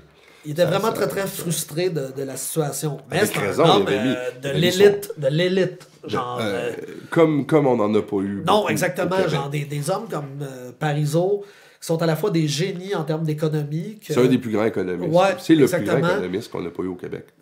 J'ai lu ça, j'écoutais dans les, les, les vidéos que si on l'avait pas eu comme premier ministre du Québec, on aurait eu sûrement le prix Nobel de l'économie, euh, Jacques Ouais. Parizeau. C'est lui qui a, qui a négocié avec les States. Ouais. sous, sous l'évêque. Tous Ouais. les, les gros contrats qu'on Ouais, a pour. Hydro-Québec et Euh, tout ça, il y c'est lui est le, le cerveau derrière. Oui. Donc, ça nous prend, ça prend des hommes comme ça et des femmes comme ça pour bâtir un pays. Il n'y a aucun doute là-dessus. Euh, sinon, tu vas pas tellement très loin avec ça. Mais quand il y a des raisons fondamentales, viscérales, euh, la question se pose même pas. Tu sais, euh, le, le projet se lance. Là, on peut dire que le projet euh, bat de l'aile depuis un bon bout de Ouais, temps. ouais, hein. puis encore là, comme tu dis, c'est toujours, on revient toujours à la même affaire, le doute et tout ça. Et quand, et quand tu parlais de, de, de, de, de Québécois de souche, où justement, là, on partiel, on s'en Ouais, va. à- parcellé, ouais, ça, fragmenté, on fragmente, divisé. on fragmente un peu Ouais. notre nom, notre, bon, euh, ce qu'on est. Un Chinois, ça ne demande pas si c'est un Chinois de souche. Non, non, c'est niaiseux au bout. Il Eux, sait qu'il est eux, chinois. ils- Ben non, moi, je suis chinois, tu sais, c'est Exact. ça. Et- Parce qu'aujourd'hui, aussitôt que tu parles d'une identité, toi, es-tu québécois? Déjà là, Chris, Wayne, être québécois, c'est-tu d'emblée une question? Ouais. Ça devrait pas être une question, c'est une désignation, c'est un terme, c'est un nom qu'on te donne. Tu t'appelles-tu Wayne, toi? Je sais pas si je m'appelle Wayne. Ouais. Sacre bleu, c'est quoi cette affaire-là? Alors que déjà, si ta désignation nationale est d'emblée une question, une interrogation, c'est parce que, comme disait euh, Kundera, t'es vraiment une petite nation dans l'histoire. T'es es, Ouais. à la remorque de l'histoire. T'es toujours en réaction de la Ouais. grande histoire. Euh, ton rôle est toujours remis en doute, remis en question. C'est pour ça qu'il y en a qui trouvent ça un petit peu euh, ringard de dire Ah, vous arrêtez pas de dire que les, qu'on va mourir, les Québécois, puis il faut lutter pour notre langue française parce qu'on va mourir. Mais malheureusement, c'est une condition qui est fragile. Ouais. Donc, et le qui va toujours demeurer fragile. Eh, Exactement. Puis encore là, on reprochait, puis si je faisais souvent reprocher, Falardeau disait Tu défends des idées vieilles euh, comme le Ouais. monde, tu as toujours le même discours. Mais ce qu'il disait, ben oui, mais la liberté, C'est Tu sais, puis il devrait pas. Tu sais, puis pourquoi tu défends ça? Pas avoir de cause. La liberté est une cause en soi, est une valeur. Ouais. Donc, je je vais continuer à défendre jusqu'à temps que je crève. C'est la liberté, c'est pas. euh, euh, mais qu'est-ce que tu penses au- d'aujourd'hui, quand tu regardes ça aujourd'hui avec euh, l'état qu'on est, le piteux état qu'on est, en tout cas sur, sur le point de vue identitaire, d'après moi, euh, où on peut pas parler là, de, de. Écoute, on va pas parler de, de, de référendum, on va pas parler de souveraineté, c'est fini, c'est presque mort. Oui, puis t'as l'air d'un espèce de vieux ringard, de vieux Oh, dégénéré. On le voit même dans les stéréotypes qui commencent à émerger. Euh, les jeunes, euh, c'est pas tellement pro-Parti québécois. Il y en a que oui, quelques-uns, on s'entend. Mais t'as l'air d'une espèce de, de vieil arriéré qui ressort les valeurs anciennes. Même, euh, alors euh, que euh, c'est quoi cette espèce de. C'est quoi cette espèce de volonté de tuer la génération précédente et de ne pas faire le lien d'une Ouais. génération à l'autre? Ouais, on recommence tout le temps. Mais c'est quoi cette idée-là? Moi, je veux absolument bénéficier de tout ce que mes ancêtres ont fait et des générations qui arrivent avant. D'ailleurs, si je suis là aujourd'hui en train de te parler puis en train d'enseigner au cégep de cette île, c'est parce qu'il y a eu des ancêtres qui ont travaillé fort, il y a eu mes parents qui ont travaillé fort pour m'éduquer, il y a eu plein de gens dans le système qui ont travaillé fort pour que je puisse avoir une bonne éducation. Ouais. Puis finalement, je- ben moi, là, je suis au sommet de, de ma- on va dire, de ma petite pyramide à moi personnelle, mais grâce à plein de monde en dessous qui ont travaillé pour moi, qui m'ont aidé à me rendre où je suis. Ça, c'est une œuvre collective, sociale, il faut en parler de ça. Effectivement, puis euh, on, on le prononce, puis là, écoute, on le prononce même plus sur le bout des lèvres. Il n'y a pas un parti qui va aller se risquer euh, euh, d'aller en parler. Même on voyait les derniers, euh, les- même les, les- les nouveaux chefs péquistes, à part quelques-uns, ben, mettons, je pense que si Guy Nantel avait entré, ça aurait été beaucoup plus clair. Lui, c'était beaucoup affiché euh. Mais, son message n'a quand même pas passé. Il n'a même pas pu se faire élire au sein de son propre, euh, parti pour lequel il était. Donc, je sais pas ce qui, fait qu'aujourd'hui on bloque. Les jeunes sont-tu blasés de ça? Les jeunes, la, jeunesse québécoise, c'est quoi? Elle veut plus entendre parler de ça. Pour elle, se libérer, c'est pas important. On est, je pense qu'on a une vision, justement, peut-être avec l'avènement des médias sociaux, ils ont, un- ils ont une vision beaucoup, beaucoup plus mondialiste. Je pense qu'ils se considèrent- Moi, je parlais avec des jeunes euh, récemment. Dans leur parler, eux autres, ils se foutent d'être québécois, canadiens. C'est des citoyens du monde. Euh, je trouve ça correct, je comprends cette pensée-là, mais je me dis qu'à un moment donné, est-ce que ça nuit à notre culture? Puis si tu adhères à ça, ben c'est correct, mais c'est qu'on va avoir choisi de mourir. Puis un peuple qui meurt, ça meurt longtemps. Ouais, comme disait Falardeau. Mm. Euh, c'est parce qu'admettons, en refusant les désignations, en disant moi je veux appartenir à personne. Ouais. Je veux pas être Canadien, je veux pas être Québécois, je veux être un citoyen du monde, je suis juste un être humain sur la planète Terre. C'est la mentalité de la, de la déconstruction en philosophie. C'est que les identités qu'on a, justement on parle d'identité, les identités, que ce soit les, les identités nationales, les identités religieuses, les identités de culture, sont oppressives et oppressent l'individu dans son développement. Parce que c'est vrai, il y a une certaine contrainte en disant je suis catholique, ben t'es es au-dessus d'un cadre Ouais. catholique. Je suis québécois, ben là, c'est comme si t'avais un cadre qui serait au-dessus, puis un autre, puis un autre. Donc, l'espèce de mentalité, c'est de déconstruire tout ça et de faire un petit peu comme si on était dans un buffet, puis de dire, ben tiens, moi je suis un petit peu québécois à gauche, je suis un petit peu canadien à droite, je suis euh, au centre euh, multiculturaliste, après ça je suis hop, je m'en vais à l'international. Puis dans le fond, ils font un peu ce qui est dans l'air du temps, euh, ce qui est en vogue, mais quand tu t'éparpilles partout à l'horizontale, tu t'enracines nulle part à la verticale. Mais il n'y a, pas- a pas une certaine déresponsabilisation là-dedans. De dire, moi, je veux pas être imputable, ou je veux pas être responsable, ou je veux pas avoir le fardeau de me battre pour ça. C'est quoi? C'est J'ai vu les, les, gens se battre pour ça et perdre. Je veux pas essuyer d'échecs. Pour moi, je m'en fous, c'est secondaire. Moi, ce qui est important, c'est demain matin, moi, euh, je peux prendre mon cellulaire, parler à mes amis, aller à mon travail. Ça change rien pour moi, mon Ben, identité. je les comprends, Wayne, euh, je les comprends, Wayne, de pas vouloir être des losers parce que dans l'identité québécoise, on est loser souvent. On a eu énormément d'échecs politiques. On gagne pas souvent. On n'a pas gagné souvent euh, au niveau politique, au niveau collectif. on a énormément d'échecs dans l'histoire. On a eu beaucoup de politiciens qui ont été des vires capots, c'est-à-dire qui ont changé leur fusil d'épaule en cours de route. Lucien Bouchard. Euh, Louis-Joseph Papineau, euh, après la défaite des Patriotes, il a décidé d'être pour l'Union. Euh, René Lévesque, il s'est fait beaucoup reprocher d'être pour le beau risque de faire partie de la fédération.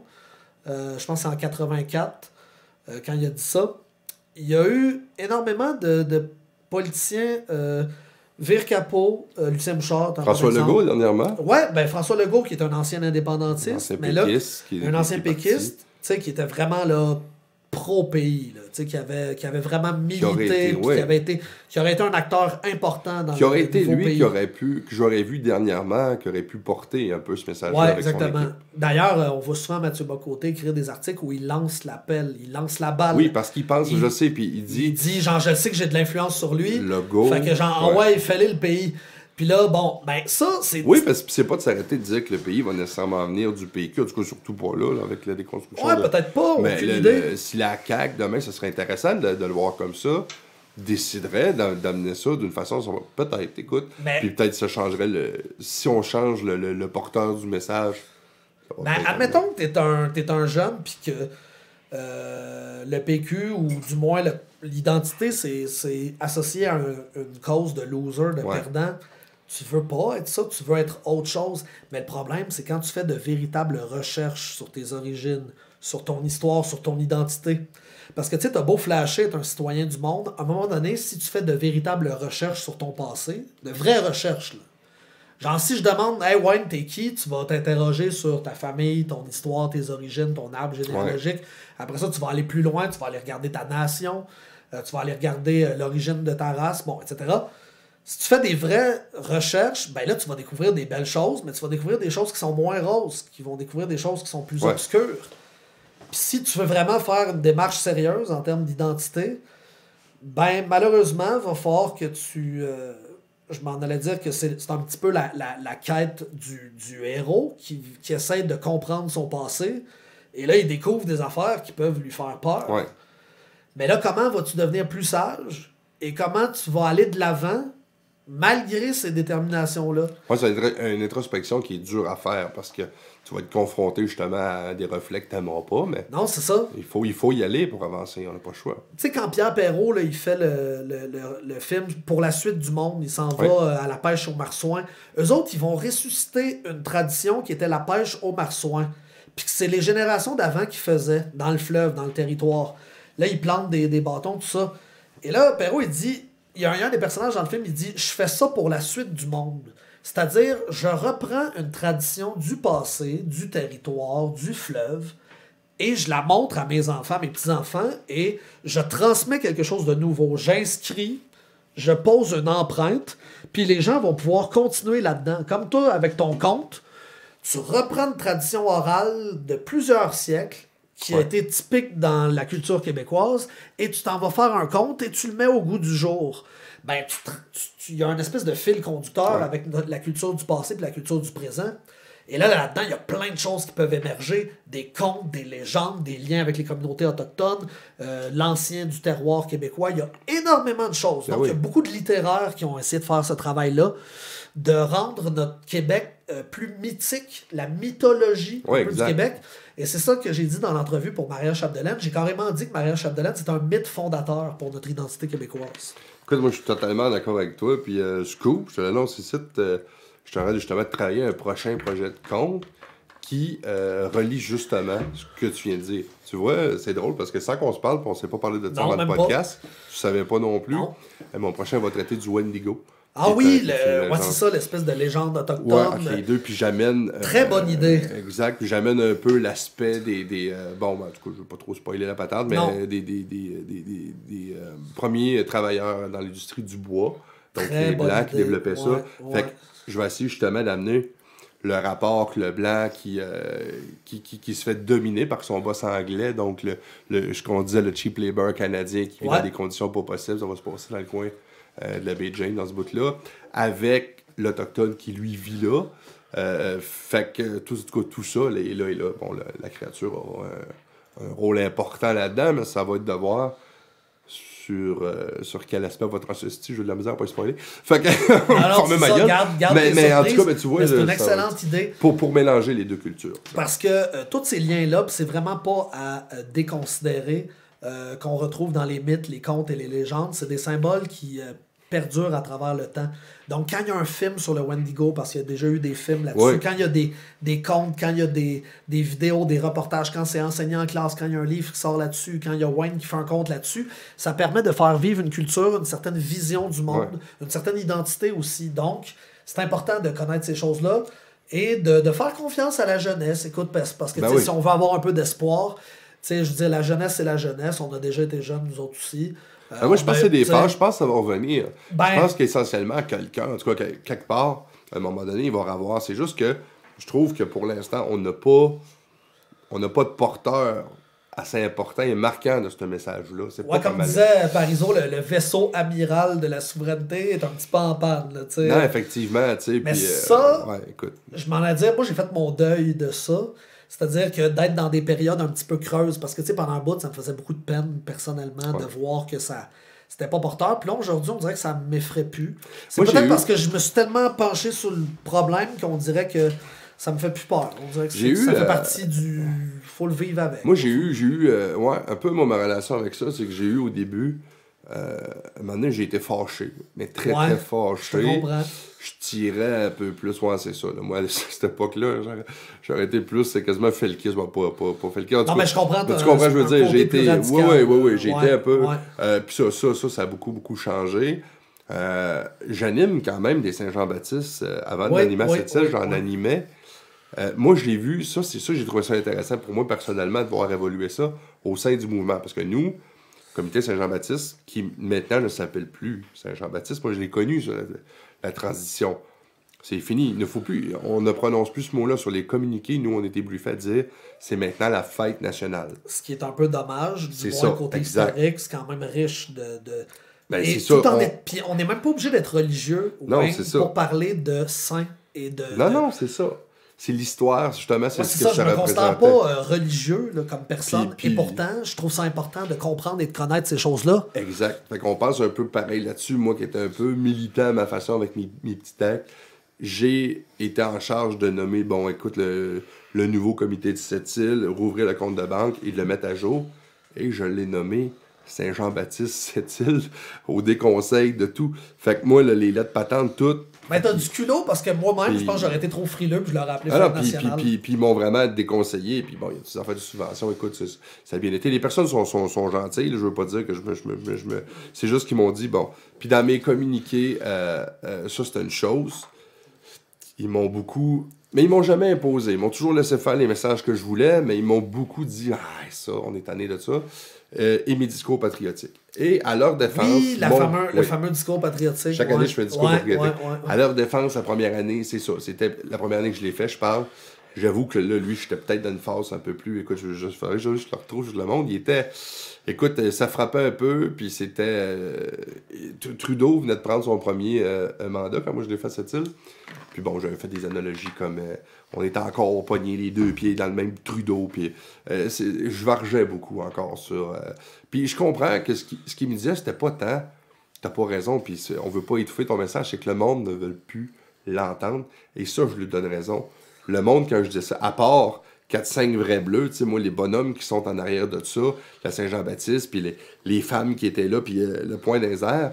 Mais c'est vrai que quand, pour être honnête, quand je regardais justement la jeunesse, si je me, je me rappellerai plus à la jeunesse, euh, je trouvais ça drôle, mes petits jeux de mots, mais sans plus. Il allait prendre une bière, puis bon, le bonhomme, j'ai hâte qu'il qu'il arrête de, de- parler, puis qu'on entende les chanteurs, tu sais. Fait que je l'ai, je l'ai adouci. Et cette année, c'est la première fois. Écoute, je l'ai fait 4 ans, et c'est la première année où je suis allé vraiment sur l'inclusion. Ben là, écoute, j'ai surfé un peu aussi sur la COVID, bon, l'isolement, mais il a été beaucoup plus inclusif, beaucoup plus multiculturel. Fait que, tu sais, je me dis, Colin, ils ont, ils ont fini par, par, me, dociliser, je sais pas. euh, Parce que, puis, euh, encore l'année passée, quand je suis allé le drapeau, parce que ça, ça fait partie du. euh, du protocole, j'ai ici le drapeau des patriotes, tu sais. Fait qu'encore là, c'était un petit pied de nez. Puis ils m'ont dit, mais pourquoi tu fais ça à chaque, Saint-Jean-Baptiste, c'est le Québec? Ouais, mais cette année, moi, j'étais pas content de tout ça. Et j'ai eu l'appui des communautés autochtones. Moi, j'ai des autochtones qui sont venus avec moi, dont Chandak Poina, qui est venu, puis je lui ai donné le micro. Puis j'ai dit, il y a une erreur que je trouve qu'on fait et que j'ai fait la première année. On n'a pas représenté les Autochtones à notre fête nationale, parce que je voulais que ce soit la fête nationale, c'est bien, je vais utiliser le mot, mais on va le faire pour vrai. Fait que moi, j'ai décidé d'inviter Mme Poina, qui est venue dire un discours qui était magnifique. Et on a hissé ensemble le drapeau des Patriotes. C'était aussi un pied de nez à tous bon. Avec, euh, là, c'était le début qu'on commence à trouver les cimetières dans notre coin, les pensionnats et tout ça. Fait que c'était un peu pour surfer là-dessus. C'est ça, je peux pas dire qu'il me. Mais t'as bien fait parce que si on veut, tu veux créer des ponts avec les communautés, tu veux créer des alliances, tu.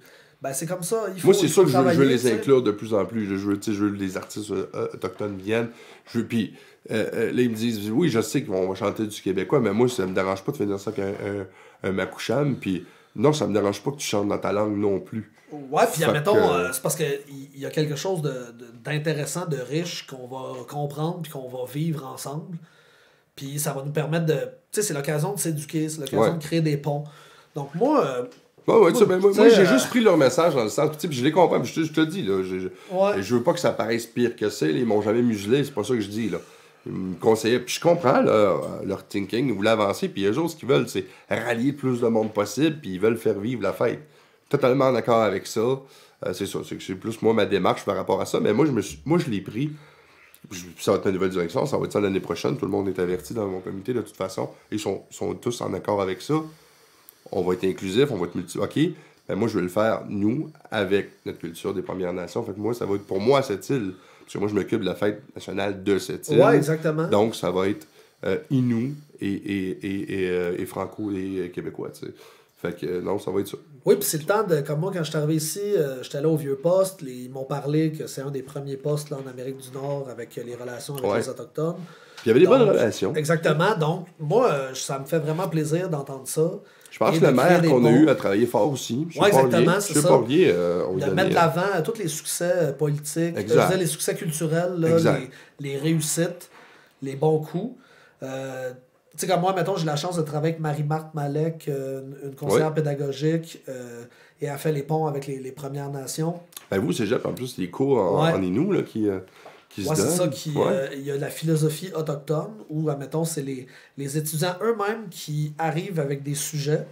Et là, ils peuvent les traiter avec la méthodologie de la philosophie. Mais c'est quand même eux qui arrivent avec les sujets. Fait qu'ils peuvent parler autant de la loi sur les Indiens que de parler de la culture, que de parler de la langue, que de parler des communautés, que de parler de la reconnaissance.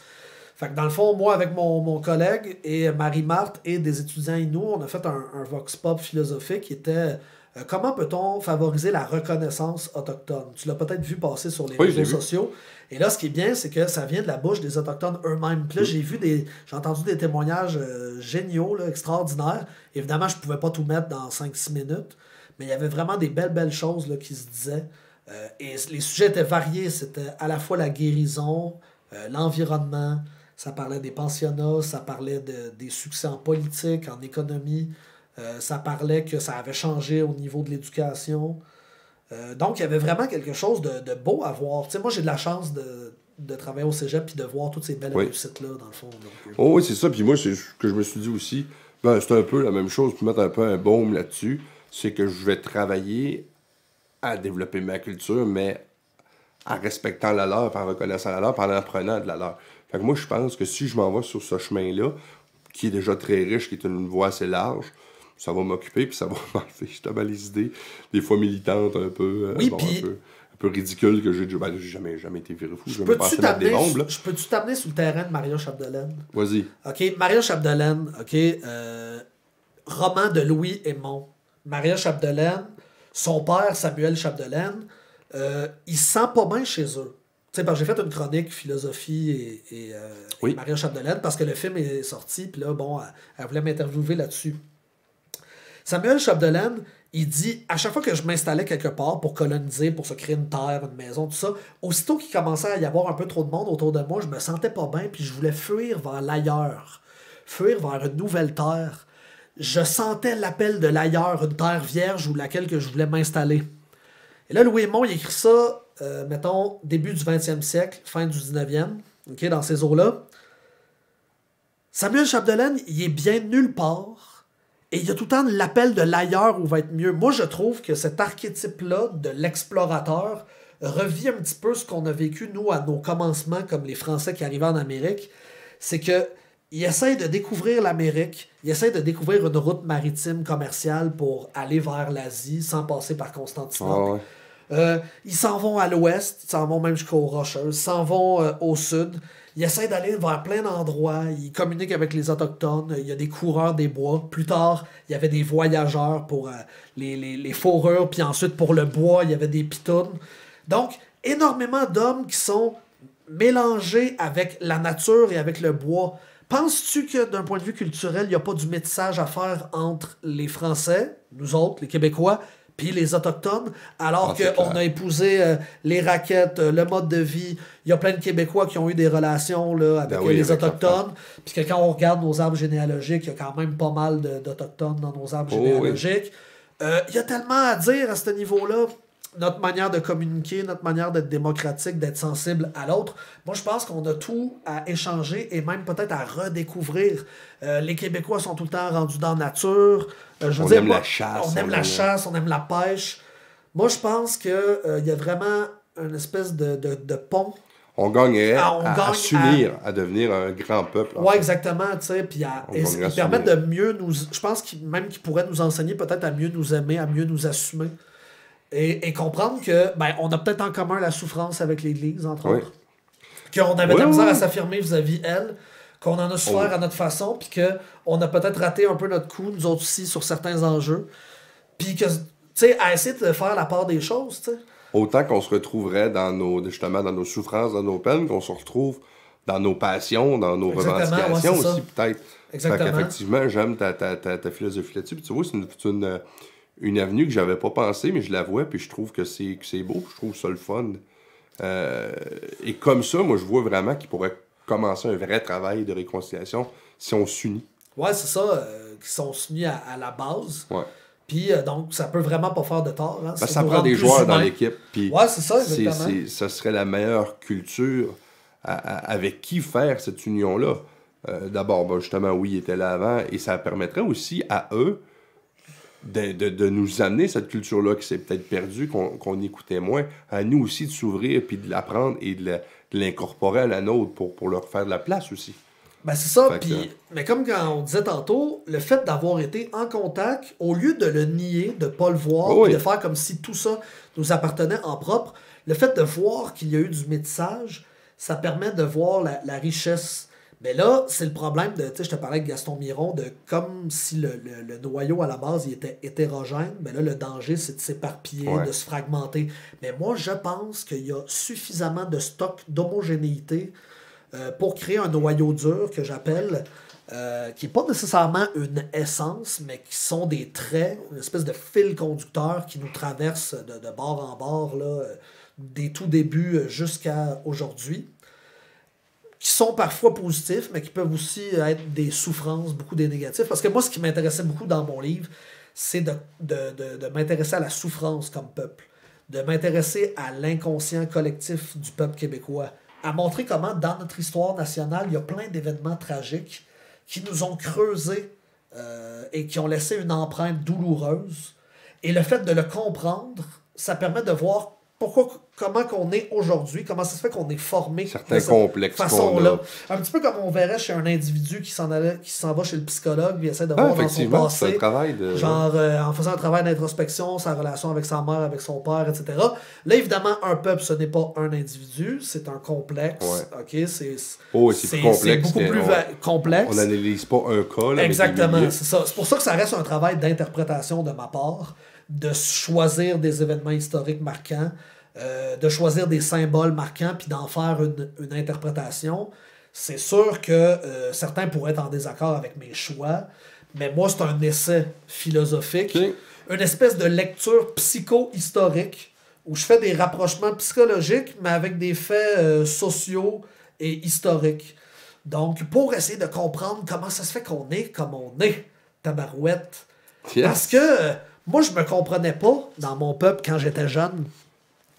Ce qui m'a amené à, faire ce livre-là, c'est que euh, comme jeune, j'avais la fierté d'être un jeune patriote, tu sais, un, jeune qui veut souffrir pour une grande oh, cause, un peu comme Braveheart, là, liberté. Bon. Fait que là, tu cherches ta patrie, tu te dis, ah, c'est le Québec. Tu veux devenir un symbole. Ouais, ben tu tu veux être un espèce de, de porteur d'une cause, là, comme un grand chevalier ou je sais pas quoi. Et là, mes deux parents sont indépendantistes, fait que ça fait de moi un peu un indépendantiste quasiment malgré moi. Euh, mais là, en, voyant Paul Pelletier, en comprenant la honte, j'ai viré ça de bord. J'ai fait, au lieu de m'intéresser à la fierté, il faut que je comprenne tout ce qui, nous a, qui a pu nous faire souffrir. Et euh, le rapport avec les Autochtones, c'en est un rapport de souffrance qui est vraiment riche et intéressant. Au lieu de voir ça comme quelque chose de repoussant, quelque chose qu'il faut éviter, non, euh, j'ai envie d'embrasser ça. Donc, évidemment, euh, moi, toutes les. La conquête de 1760, la défaite des Patriotes, l'union qui nous a mis en minorité, qui a institutionnalisé notre statut de minoritaire, le triomphe de l'Église, toutes ces choses-là, dans notre histoire, sont vraiment importantes à analyser. Et pas juste à partir de 1960, mais à partir des débuts. Tu vois, ce que je trouve intéressant, nos deux, c'est. Ben, ce que je trouve intéressant en jouant avec toi, c'est que on a un peu le même cheminement, on en vient un peu au même constat. Et les deux, le chemin passe, parce que moi, c'est pareil, comme je te disais tantôt, militant, ben, ben, vous être le symbole, le, porteur du drapeau. Euh, on en est tous deux venus à, à venir à comprendre un peu, en la démarche pour comprendre un peu d'où on vient, qui nous sommes, nous vient tous les deux de l'Inou. C'est drôle parce que moi, c'est la même chose. Toi, ça a été, quand tu disais, c'est quand tu as entendu euh, dire la honte de, Mme Pelletier. Euh, même chose pour moi, c'est les Inuits un peu qui m'ont amené à dire écoute, nous, on va t'expliquer notre histoire, et je me suis un peu reconnu là-dedans. C'est ça que tu me fais. Ouais. Je l'avais pas réalisé, mais je, je, je, le vois en jasant avec toi aujourd'hui. Ben, tu sais, mettons, nous autres, la reconnaissance de la langue, super important. Les autres aussi, la reconnaissance de la culture, c'est les mêmes combats. C'est des combats très similaires. Donc, à un moment donné, si on veut pas, si on veut pas trop être hypocrite, si on fait une espèce d'alliance. Ben, je pense que, tu sais, de notre côté, euh, on, on, les reconnaît, nos. Ça, par exemple, je pense qu'on peut pas nous, nous l'enlever. On, on, commence à le reconnaître de plus en plus. Euh, bon, c'est notre côté très catholique, ça, de reconnaître nos torts et de se flageller pour nos torts. C'est ça. Euh, du côté anglais, faut poser des, qui, sont, déjà. sont plus symboliquement associés au protestantisme, sont plus, euh, je m'en ai dit, personnels, individuels, ils avouent moins leurs torts publiquement. Un petit peu comme je te parlais tantôt avec le Parti québécois qui avoue ses torts, puis il lave son linge sale en, en famille devant tout le monde. Ben, du côté anglais, on a tendance à, vouloir cacher ces choses-là, à ne pas vouloir en parler. Parce que. Euh, euh, comment dire? Parce que 350 ans de, de, religion, mur à mur, de catholicisme, puis il y en a qui pensent. Moi, ça, ça me fascine quand, mettons, j'ai une de mes amies qui me dit Ah, je suis athée. Puis là, j'ai le goût de dire, oui, mais ton athéisme, il est né de où? Puis il est né quand?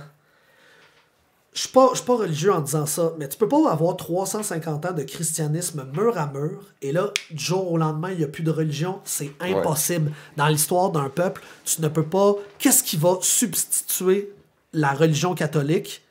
Qu'est-ce qui va la remplacer? Si tu la consommation? c'est quoi qui va la remplacer?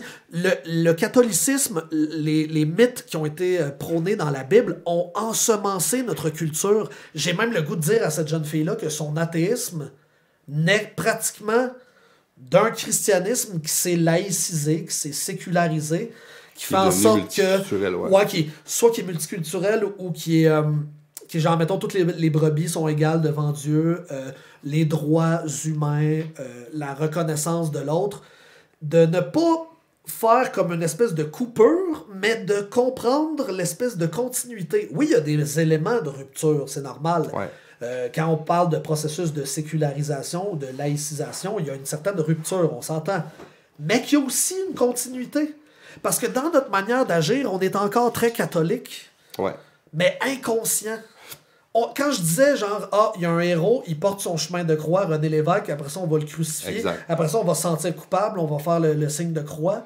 On va faire ça on va on va clamer des prophètes des héros Jean Chrétien il avait dit une boutade qui est pas tellement drôle. Il avait dit pour gagner au Québec les, élections politiques il faut que tu ailles une canne Il faisait référence à Lucien Bouchard, il faisait référence à, Comment il s'appelle, euh, euh, celui au NPD euh, Jack Layton. Jack Layton.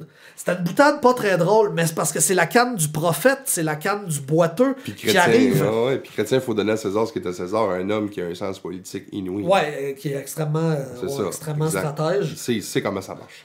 Euh, on disait souvent de Legault, il, ben, il se prend lui-même pour un père de famille, l'espèce de bon père Ouais. qui va prendre soin de sa, de sa paroisse. On l'a vu avec la COVID, qu'on était comme une espèce d'immense Ouais. paroisse, souvent, on va dire, même plus catholique que le pape. Ouais. Hein, à propos du vaccin et des mesures sanitaires, on est devenu quand même assez aigu, alors que d'autres pays dans le monde qui sont même plus détendus sur les mesures san- qui ont, qui ont appliqué les mesures sanitaires, on les regarde, puis nous, on va aller plus loin encore, comme si on était des espèces de, Ouais.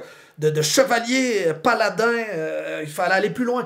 Puis tu sais, je dis ça euh, en bien comme en mal. Il y a Oh, du positif, il y a du négatif, sauf qu'il y, a un petit- il y a un côté très, très messe québécois.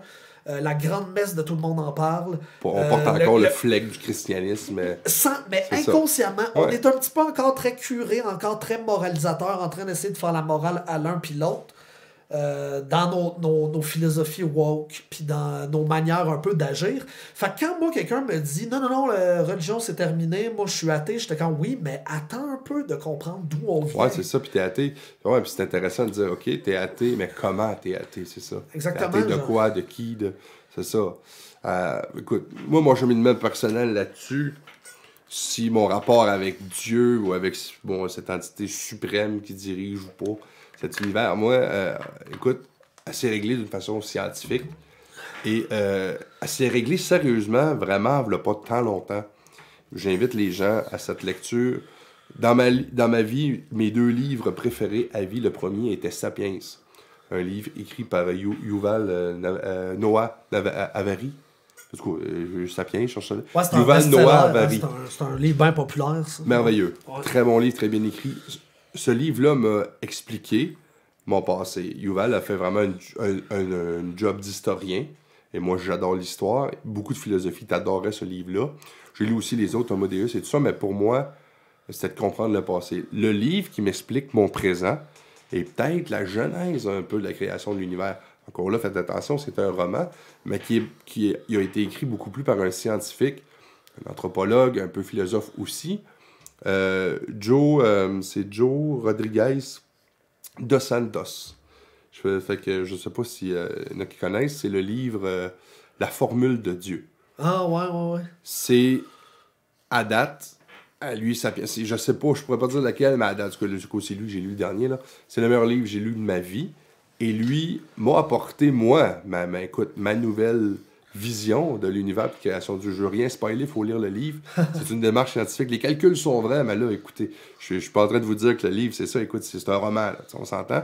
Sauf que l'idée, en arrière de ça, l'idée créatrice, je vais te l'expliquer bien vite. Ce qui explique, c'est que, en gros, pour résumer le livre, c'est que l'univers ok, est, est né du Big Bang. Bon, ça, tout le monde a compris ce bout-là. Ça ça l'a créé. Fait que le Big Bang, c'est comme si.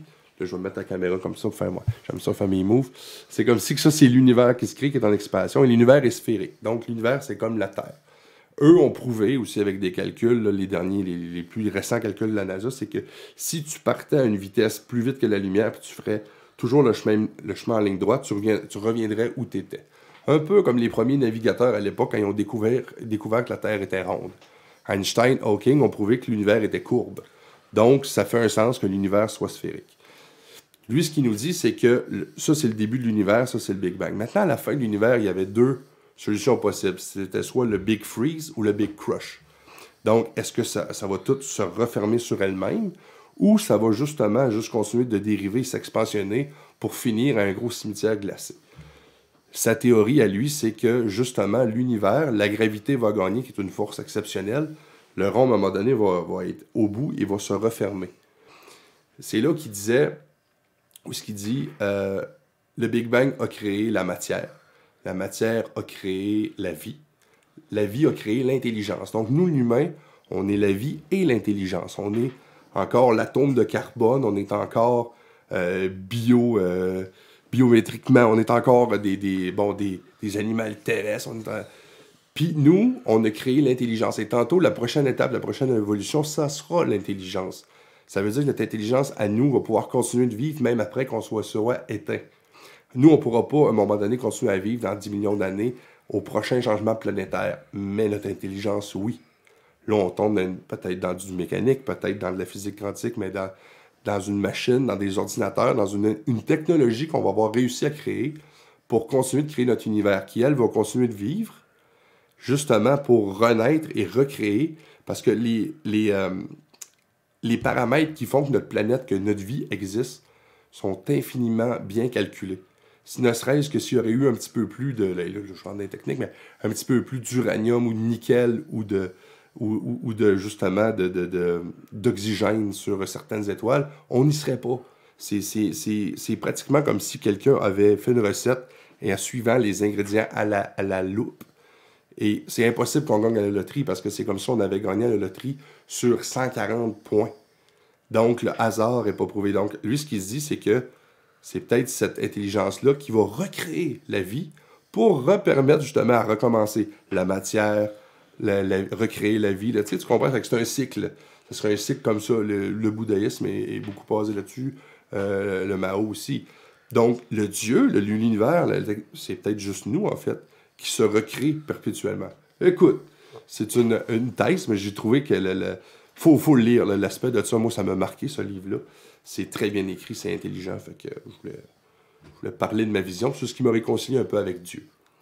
Dieu, c'est ah, nous, en fait. Dans le fond, avec une espèce de spiritualité. Ben, tu sais, c'est quoi qui est au-dessus, on est quoi, on est qui? Euh, c'est ça. Fait que c'est un peu, un peu le chemin là, que, moi, j'ai adhéré un peu à cette, cette pensée-là, euh, qui, qui, est basée sur la logique. Là. Ça, il faut le dire. Les calculs sont vrais. C'est des, calculs de physique quantique avec les, les, dernières technologies de la NASA. Il a, il, a, écrit ça.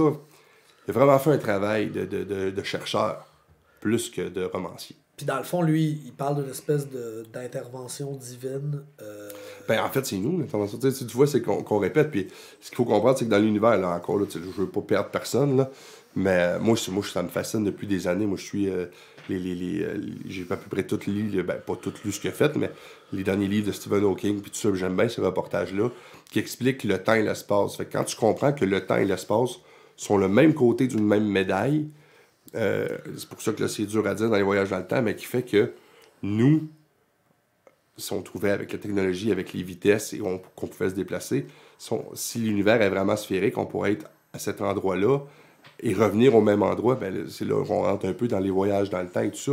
C'est juste qu'on recrée toujours la même formule. C'est-à-dire que ça. Puis, est-ce que c'est la première fois que notre univers est créé? Ça, c'est une autre question aussi qu'on ne peut pas encore répondre avec la science. Là, on parle que l'univers est créé depuis environ 15 milliards d'années, au moment où on vit présentement. Les derniers calculs de la NASA, puis ça, Einstein avait prédit ça en 50 sur une feuille. Il l'avait même pas publié parce qu'il voulait pas avoir l'air d'un fou. Il l'avait scellé. C'est ressorti après. Les derniers calculs de la NASA lui ont donné pratiquement raison. On est à 14 milliards et des poussières. Fait qu'il il était pas fou, le bonhomme. Il, il, avait bien calculé son affaire. Mais qui veut dire que justement, le fait que ce soit sphérique et que ce soit un cycle continu, ben c'est nous qui se recrée toujours. Donc, les technologies que tantôt on va créer vont nous permettre, quand nous, on va mourir, de recréer tout ça, de recréer la matière, de recréer ce Big Bang-là, qui est une explosion, en fait. Donc, c'est comme si on se donnerait nous autres mêmes, mais est-ce que c'est la première fois qu'on le fait? C'est tout des pensées. Couchez-vous là-dessus. Couchez-vous là-dessus à soir. Là, Wayne, t'es allé vraiment loin. Écoute, ouais, là, j'ai perdu. Il, il faut que. Je à attendre. Ben, là, là, je regarde, on est rendu, là, on passe à le deux ans. Il va falloir en refaire un autre. Euh, mais moi, je vais te laisser les derniers mots de ce podcast-là.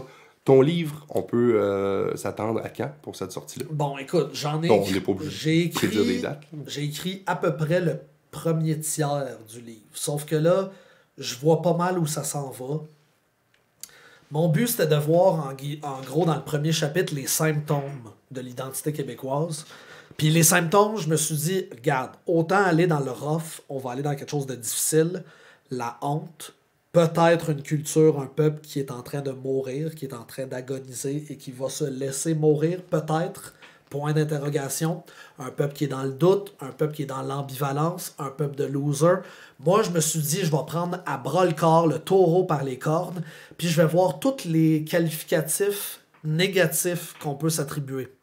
Comme si on était un peuple qui était abandonné à la base, euh, comme si on avait un trait euh, d'abandon, un, déficit d'attachement en raison de la mère patrie qui nous abandonne, en raison de la, du père qui nous a abandonnés, etc. Fait que j'essaie de tout euh, mettre ces liens-là et de voir comment je peux voir des événements historiques importants de la naissance de la colonie à la colonie royale en 1663, à la Grande Paix de Montréal en 1701, à la conquête en 1760, euh, après ça aux Patriotes, après ça euh, la conquête du Nord, puis après ça, bon, euh, tout le 20e siècle qui est plus facile à, à identifier.